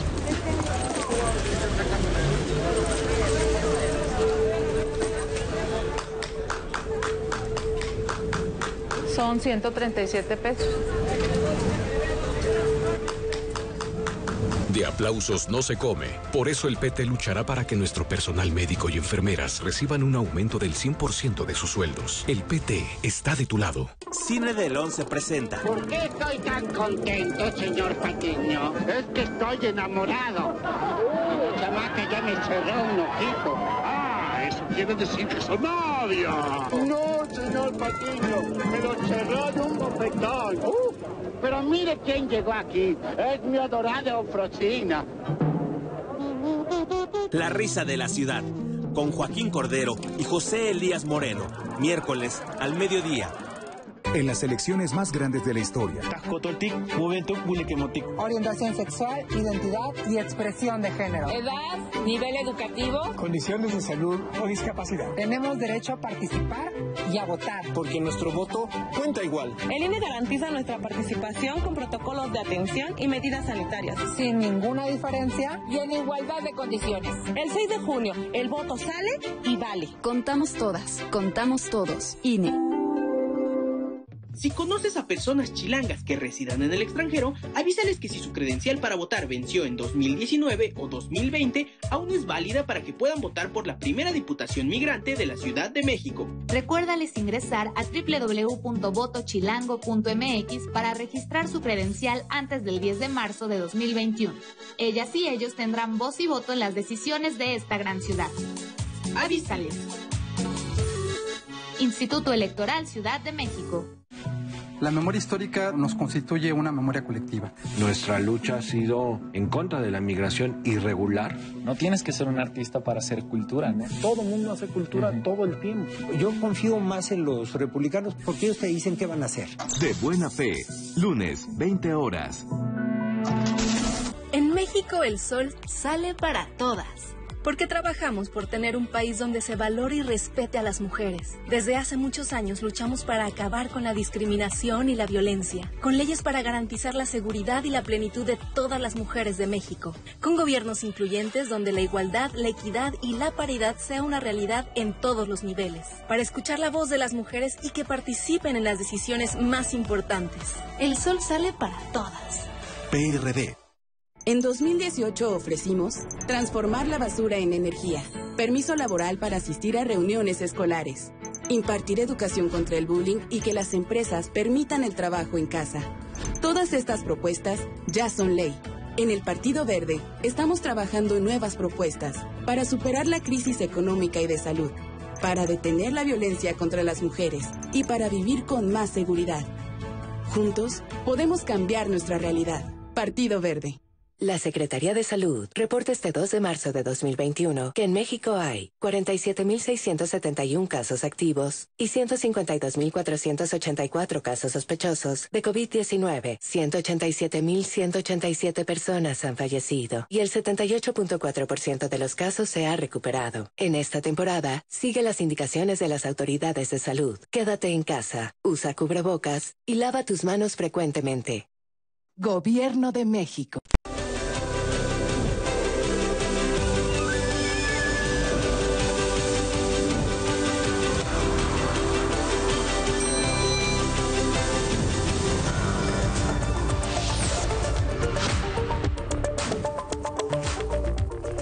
Buenos días, bienvenidos. Esto es Cada Hora en la Hora.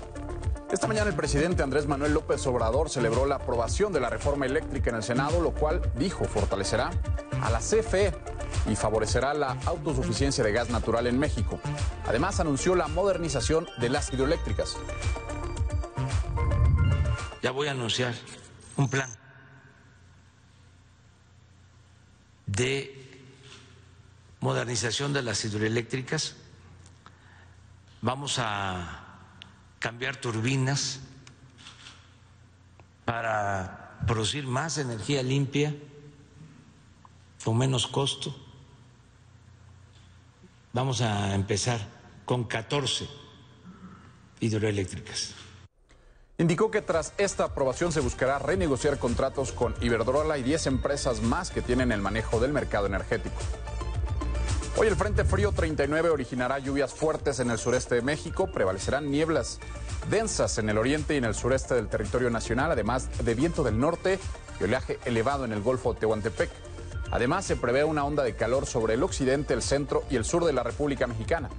En el Valle de México se espera cielo medio nublado y ambiente cálido por la tarde con probabilidad de lluvias aisladas en el Estado de México, sin lluvias aquí en la Ciudad de México. En información del mundo, esta mañana un artefacto explosivo casero estalló cerca de un centro de diagnóstico de coronavirus en una ciudad del noreste, del noroeste de Países Bajos. No se registraron heridos en este incidente que el Departamento de Salud, Salud Pública consideró como un cobarde acto de destrucción. Esta región es parte del llamado Cinturón de la Biblia, que registra una larga tradición antivacunas entre los protestantes conservadores. Ahí, a finales de enero, y debido a la instauración de un toque de queda, se originaron fuertes disturbios que sacudieron al país. En la cultura esta tarde, la Cineteca Nacional presenta la cinta Dánica del director australiano-mexicano Michel Rowe. La película aborda la vida de Armando, que es un hombre de mediana edad que viaja con su esposa a casa de unos amigos en la playa. Ahí conoce a Dánica, una adolescente con la que comienza una plática que deriva en un coqueteo. La cita a las 6 de la tarde en la Cineteca, en la sala 2 de la Cineteca Nacional. Es todo en cada hora en la hora. A las 12 del día le tendremos más información del acontecer nacional, internacional y por supuesto de la cultura. A las 2 de la tarde lo esperamos en el noticiario meridiano. En tanto, siga con nosotros en el 11.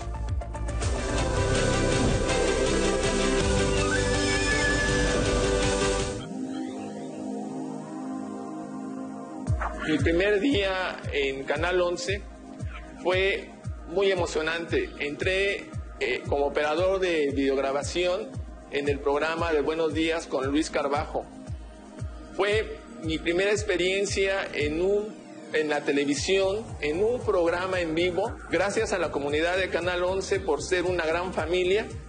Sí, solamente tengo que decirles que para mí fue, es y será un gran honor trabajar en Canal 11. Seguimos trabajando como el primer día.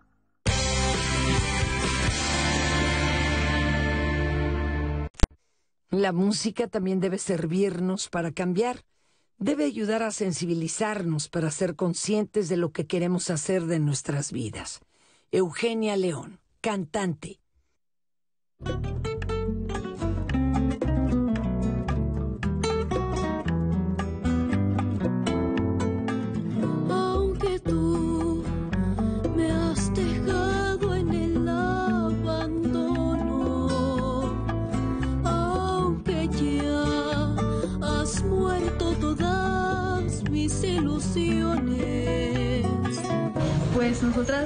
Casi no tenemos como esa como esa facilidad de expresarnos al hablar, pero sentimos que nos podemos expresar más por la música a través de ella. En el momento en el que estamos cantando no, no, no sabemos de nada más que la historia que cuenta la canción. Nos metemos en el papel. el papel, sí, para, para poder eh, ser el puente que, que dirija a la gente a lo que el autor, el escritor de la canción quiere decir.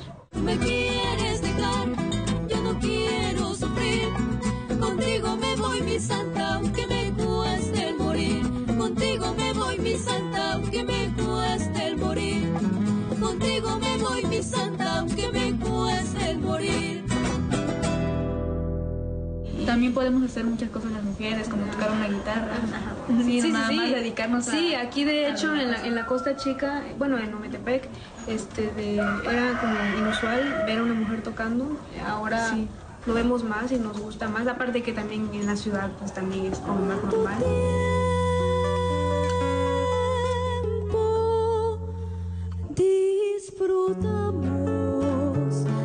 Este. Y nos emociona como ser parte de los jóvenes que aún interpretan este género que es bellísimo y, nos aparte pues la letra también es poética. ¿no? Sí, la letra es poética y bueno, he, dicho muchas veces, como, como dice Eduardo Llerenas, que mientras exista el amor, existe el bolero también. El bolero no nada más es para la gente mayor, es para todas las edades y pues nosotros desde pequeños, o sea, como los nueve años, nueve, ocho, de antes, desde la panza de ya escuchábamos boleros. Entrale negra bonita, vente conmigo a bailar. Entrale negra bonita, vente conmigo a bailar. Nos emociona mucho hacerlo, eh, cantarlo también. Eh, metemos chilenas, que es un género que representa a la costa chica, que es donde siempre las tenemos presente, cuando tenemos conciertos, siempre las cantamos y a la gente les gusta y la bailan mucho. Sí, así que pues es un orgullo y una emoción muy fuerte que sentimos cada vez que nos hacemos. Me he tardado despidiendo, porque la boca tenía un besito deteniendo, ya te lo pedía para irme lo comiendo, pero ándale chiquita, que te quiero mamacita, ándale preciosa, caches es color de rosa.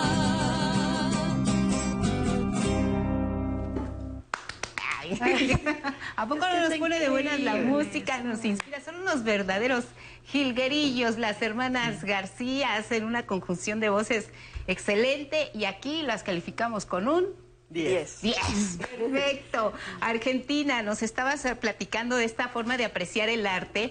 Y yo te preguntaría si dentro de las comunidades estas formas de creación son algo que se da de manera espontánea, que te invite y que se aprecia solo en estas comunidades o por qué no tienen, hablábamos de, la, de, tener acceso a, a, más oportunidades para los creadores.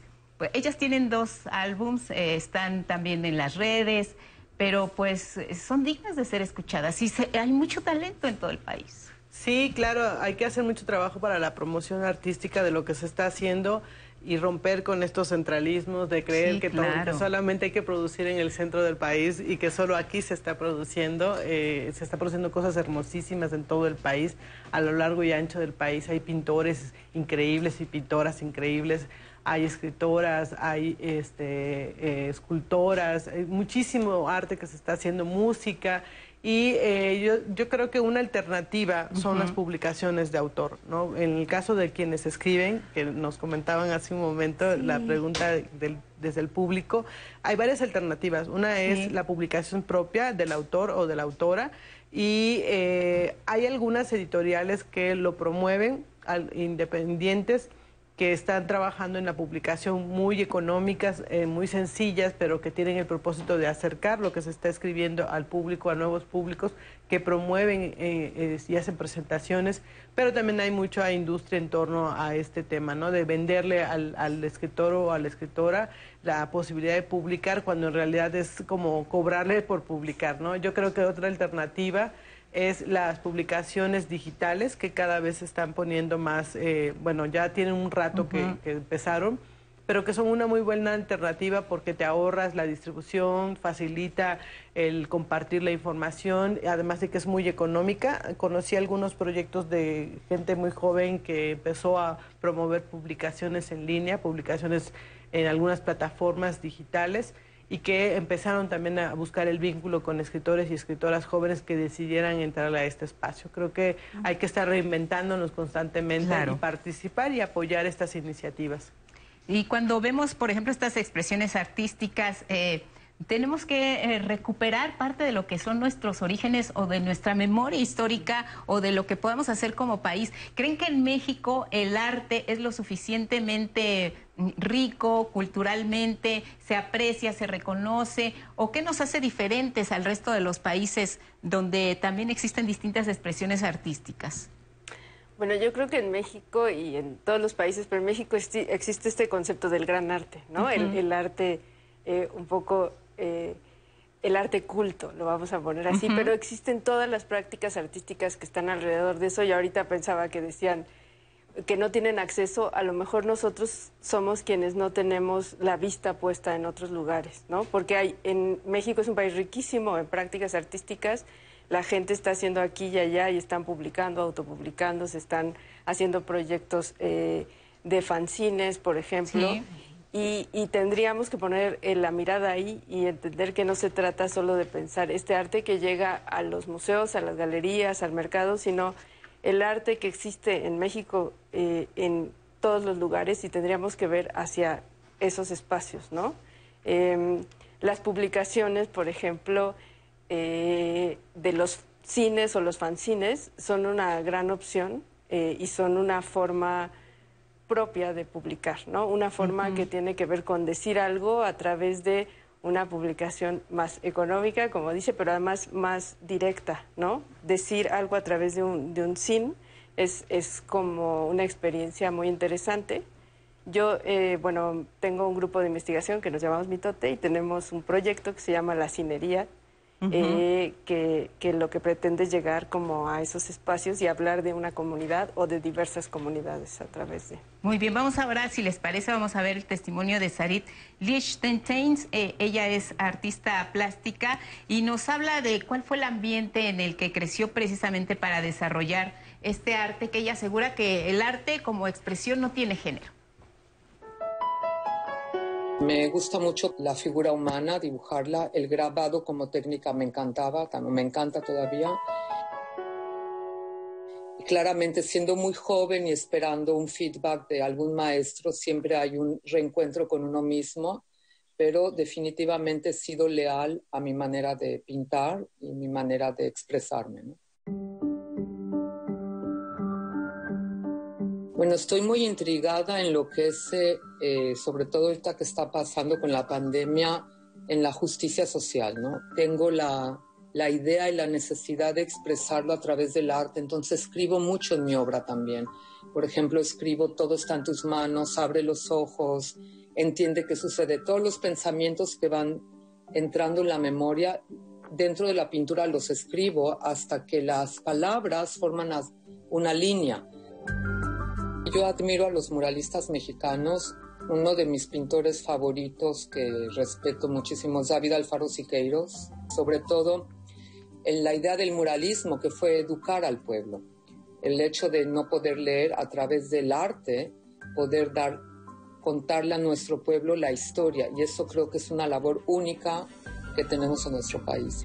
Antes la mujer no tenía un eh, voto en el arte, incluso muchos artistas mujeres los maridos, que también eran artistas, tomaban el nombre porque ellas no eran aceptadas. Yo crecí en un medio muy abierto donde no tuve ese problema o no me lo cuestioné.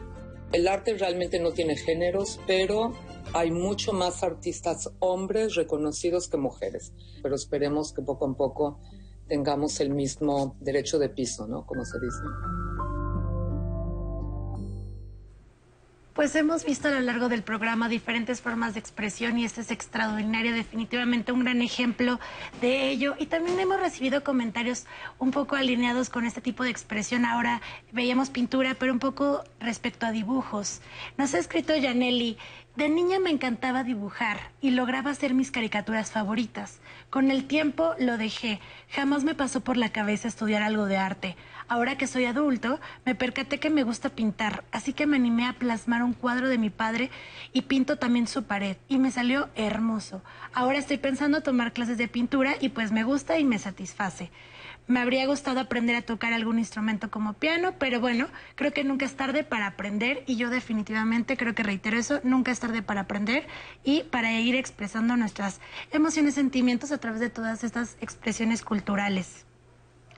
También hemos recibido llamadas, eh, por ejemplo, Oscar Javier, que él, destaca el trabajo de Elena Garro, cultivo el surrealismo, con su obra El recuerdo del, del, porvenir y el revolucionarios y en una conferencia conocí y ella él decía él nos comenta que varios de sus contactos con Octavio Paz que tenía esta pintora eh, al parecer según él nos comentaba Oscar eh, pues él en, este, en esta relación con Octavio Paz, pues disminuía su trabajo de Elena Garro y no dejó que despegara tanto como lo hubiera sido en sus tiempos. Esto nos comenta Oscar, lo supo a través de una conversación casual, entonces nos quiere contar y platicar un poco de lo que escuchó a través de esta plática. Entonces, bueno, es un dato curioso.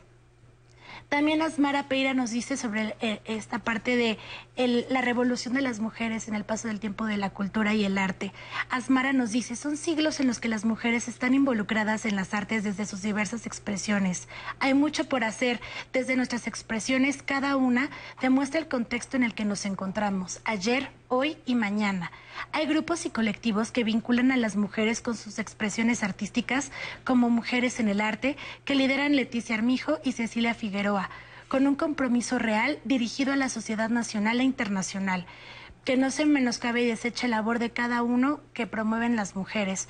Una, un aplauso para todas que son artistas también y que lo están promoviendo. Pues sí, definitivamente es Mara, un, un aplauso para todas estas mujeres que se animan también a, a, cultivar y seguir abriendo el espacio para otras mujeres que tenemos ese gusto o intención de entrar al mundo artístico. Un mensaje que nos llega muy lindo de Diani, hemos comentado en diversas ocasiones la importancia de la educación y ella nos cuenta, soy maestra de preescolar y siendo, eh, siendo que a mí me encanta el arte, he promovido con los niños de preescolar su expresión musical, artístico y que ellos se encuentren lo que les gusta hacer. Es interesante encontrar cómo los niños desarrollan sus capacidades para ser narradores, escritores, músicos, músicas, pintores y pintoras y por supuesto bailarinas y bailarines. Es un gran detalle también que eh, Diani lo vea desde el tema de maestría, bueno, pues haciendo maestra, cómo se lo enseña a los niños en preescolar. También un caso muy lindo que nos escribe Verónica Rocha a través de nuestro Facebook Live. Nos dice, la danza es el arte a través del movimiento. Amo bailar. Mm. Verónica nos dice, estoy muy orgullosa de lo que, lo que logré gracias al apoyo de mis padres y compañeros y por supuesto compañeras empoderadas. Y eh, hablábamos como la importancia de estas redes y contactos que nos mencionabas, Adriana, para poder salir adelante en, también en este círculo, que en algunas ocasiones podría ser difícil para las mujeres. Danza hablaban ellas en particular. Muy bien, gracias, gracias Anaí. Responderemos a sus inquietudes. Vamos ahora con Fer Tapia. Aunque durante muchos años a las mujeres no se les permitía estudiar, quienes tenían alma de escritoras buscaban cómo lograr su objetivo.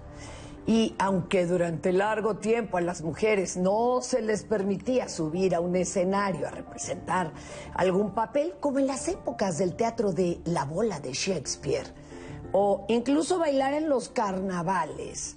Bueno, y para ambos casos, los varones tenían que vestir ropa de mujer. Pese a esto, la creación artística de las mujeres ha surgido, así como la hierba que se aferra a vivir incluso en la más mínima grieta del concreto.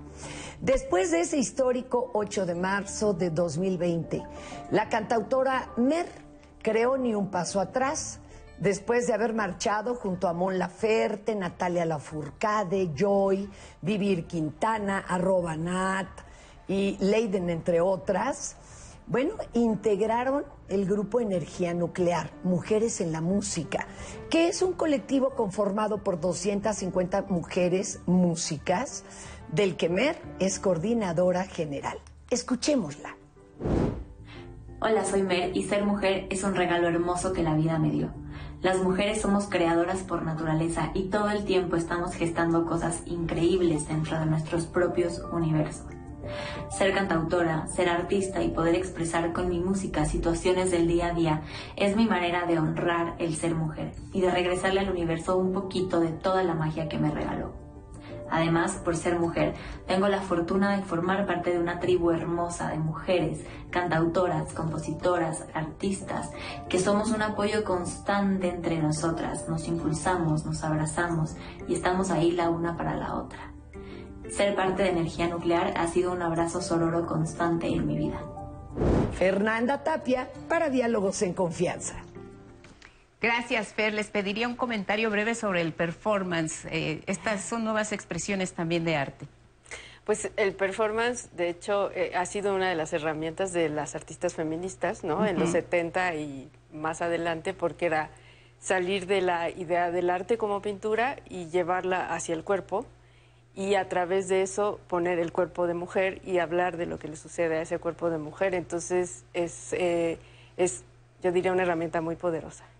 Vamos a ir cerrando el programa. Eh, me gustaría que, nos comentaran si todas estas expresiones artísticas que, que, hemos revisado, hemos hablado de danza, hemos hablado de música, de pintura, de teatro, de cine, Todas estas expresiones artísticas se reducen a una frase que, ah, nos comentaba hace un, poco, hace un momento Sarit Lichtenstein. Eh, ella decía, el arte no tiene género, Argentina. A ti te cayó muy bien ese, ese concepto. Sí, bueno, era un poco lo que estaba diciendo hace un rato sobre este debate que hay acerca de si el arte tiene o no género.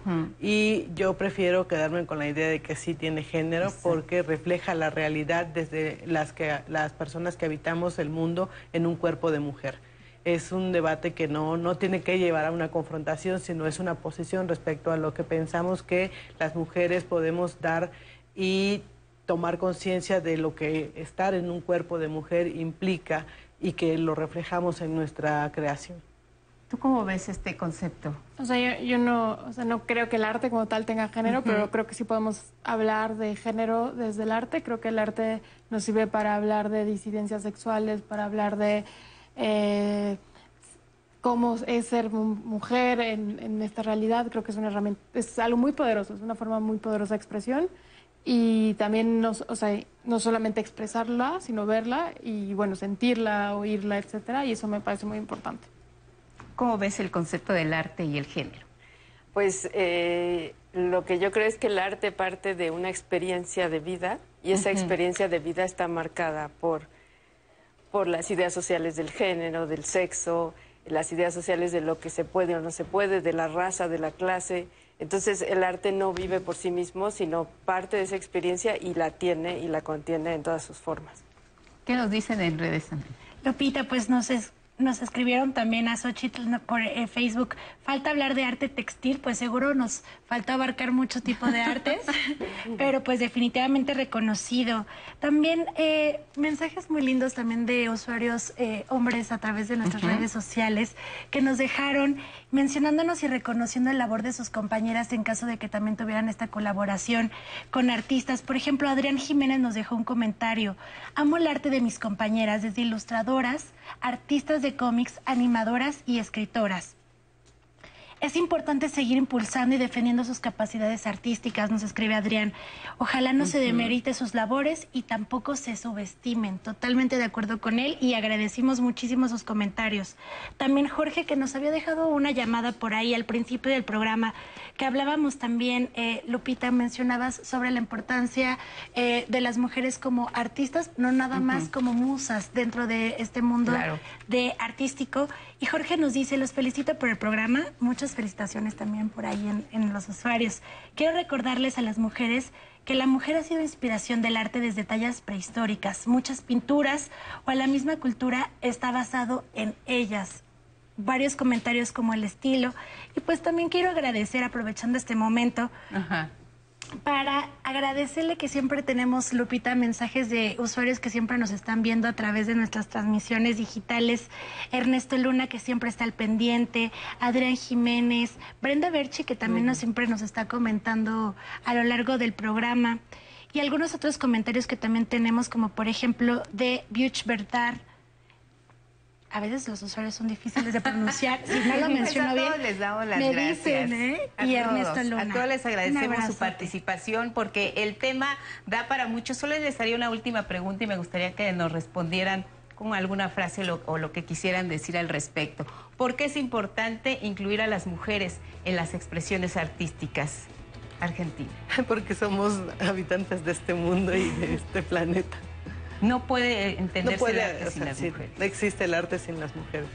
Erendira, ¿qué dirías? O sea, siempre hemos estado, no nos tienen que incluir, solamente voltearnos a ver y darnos oportunidades. Darnos oportunidades, cada vez más. Cuéntanos, eh, ¿qué, qué dirías al respecto? Yo diría, pues porque somos el 50% de la población, pero también porque no solo somos musas, sino siempre hemos hecho y, esos procesos son muy importantes de reconocerse. ¿Creen que el 8 de marzo sea precisamente una fecha? Es muy simbólica en el calendario, pero muy oportuna para hablar de estos temas.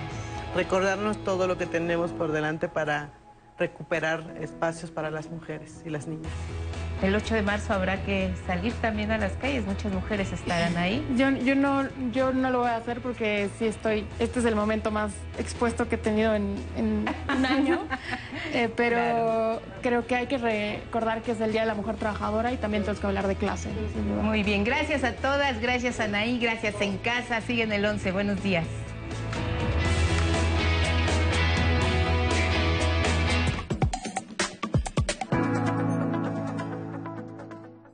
Soy capacitadora asistente electoral y quiero contarte que en México son las y los ciudadanos quienes reciben y cuentan los votos de sus vecinos.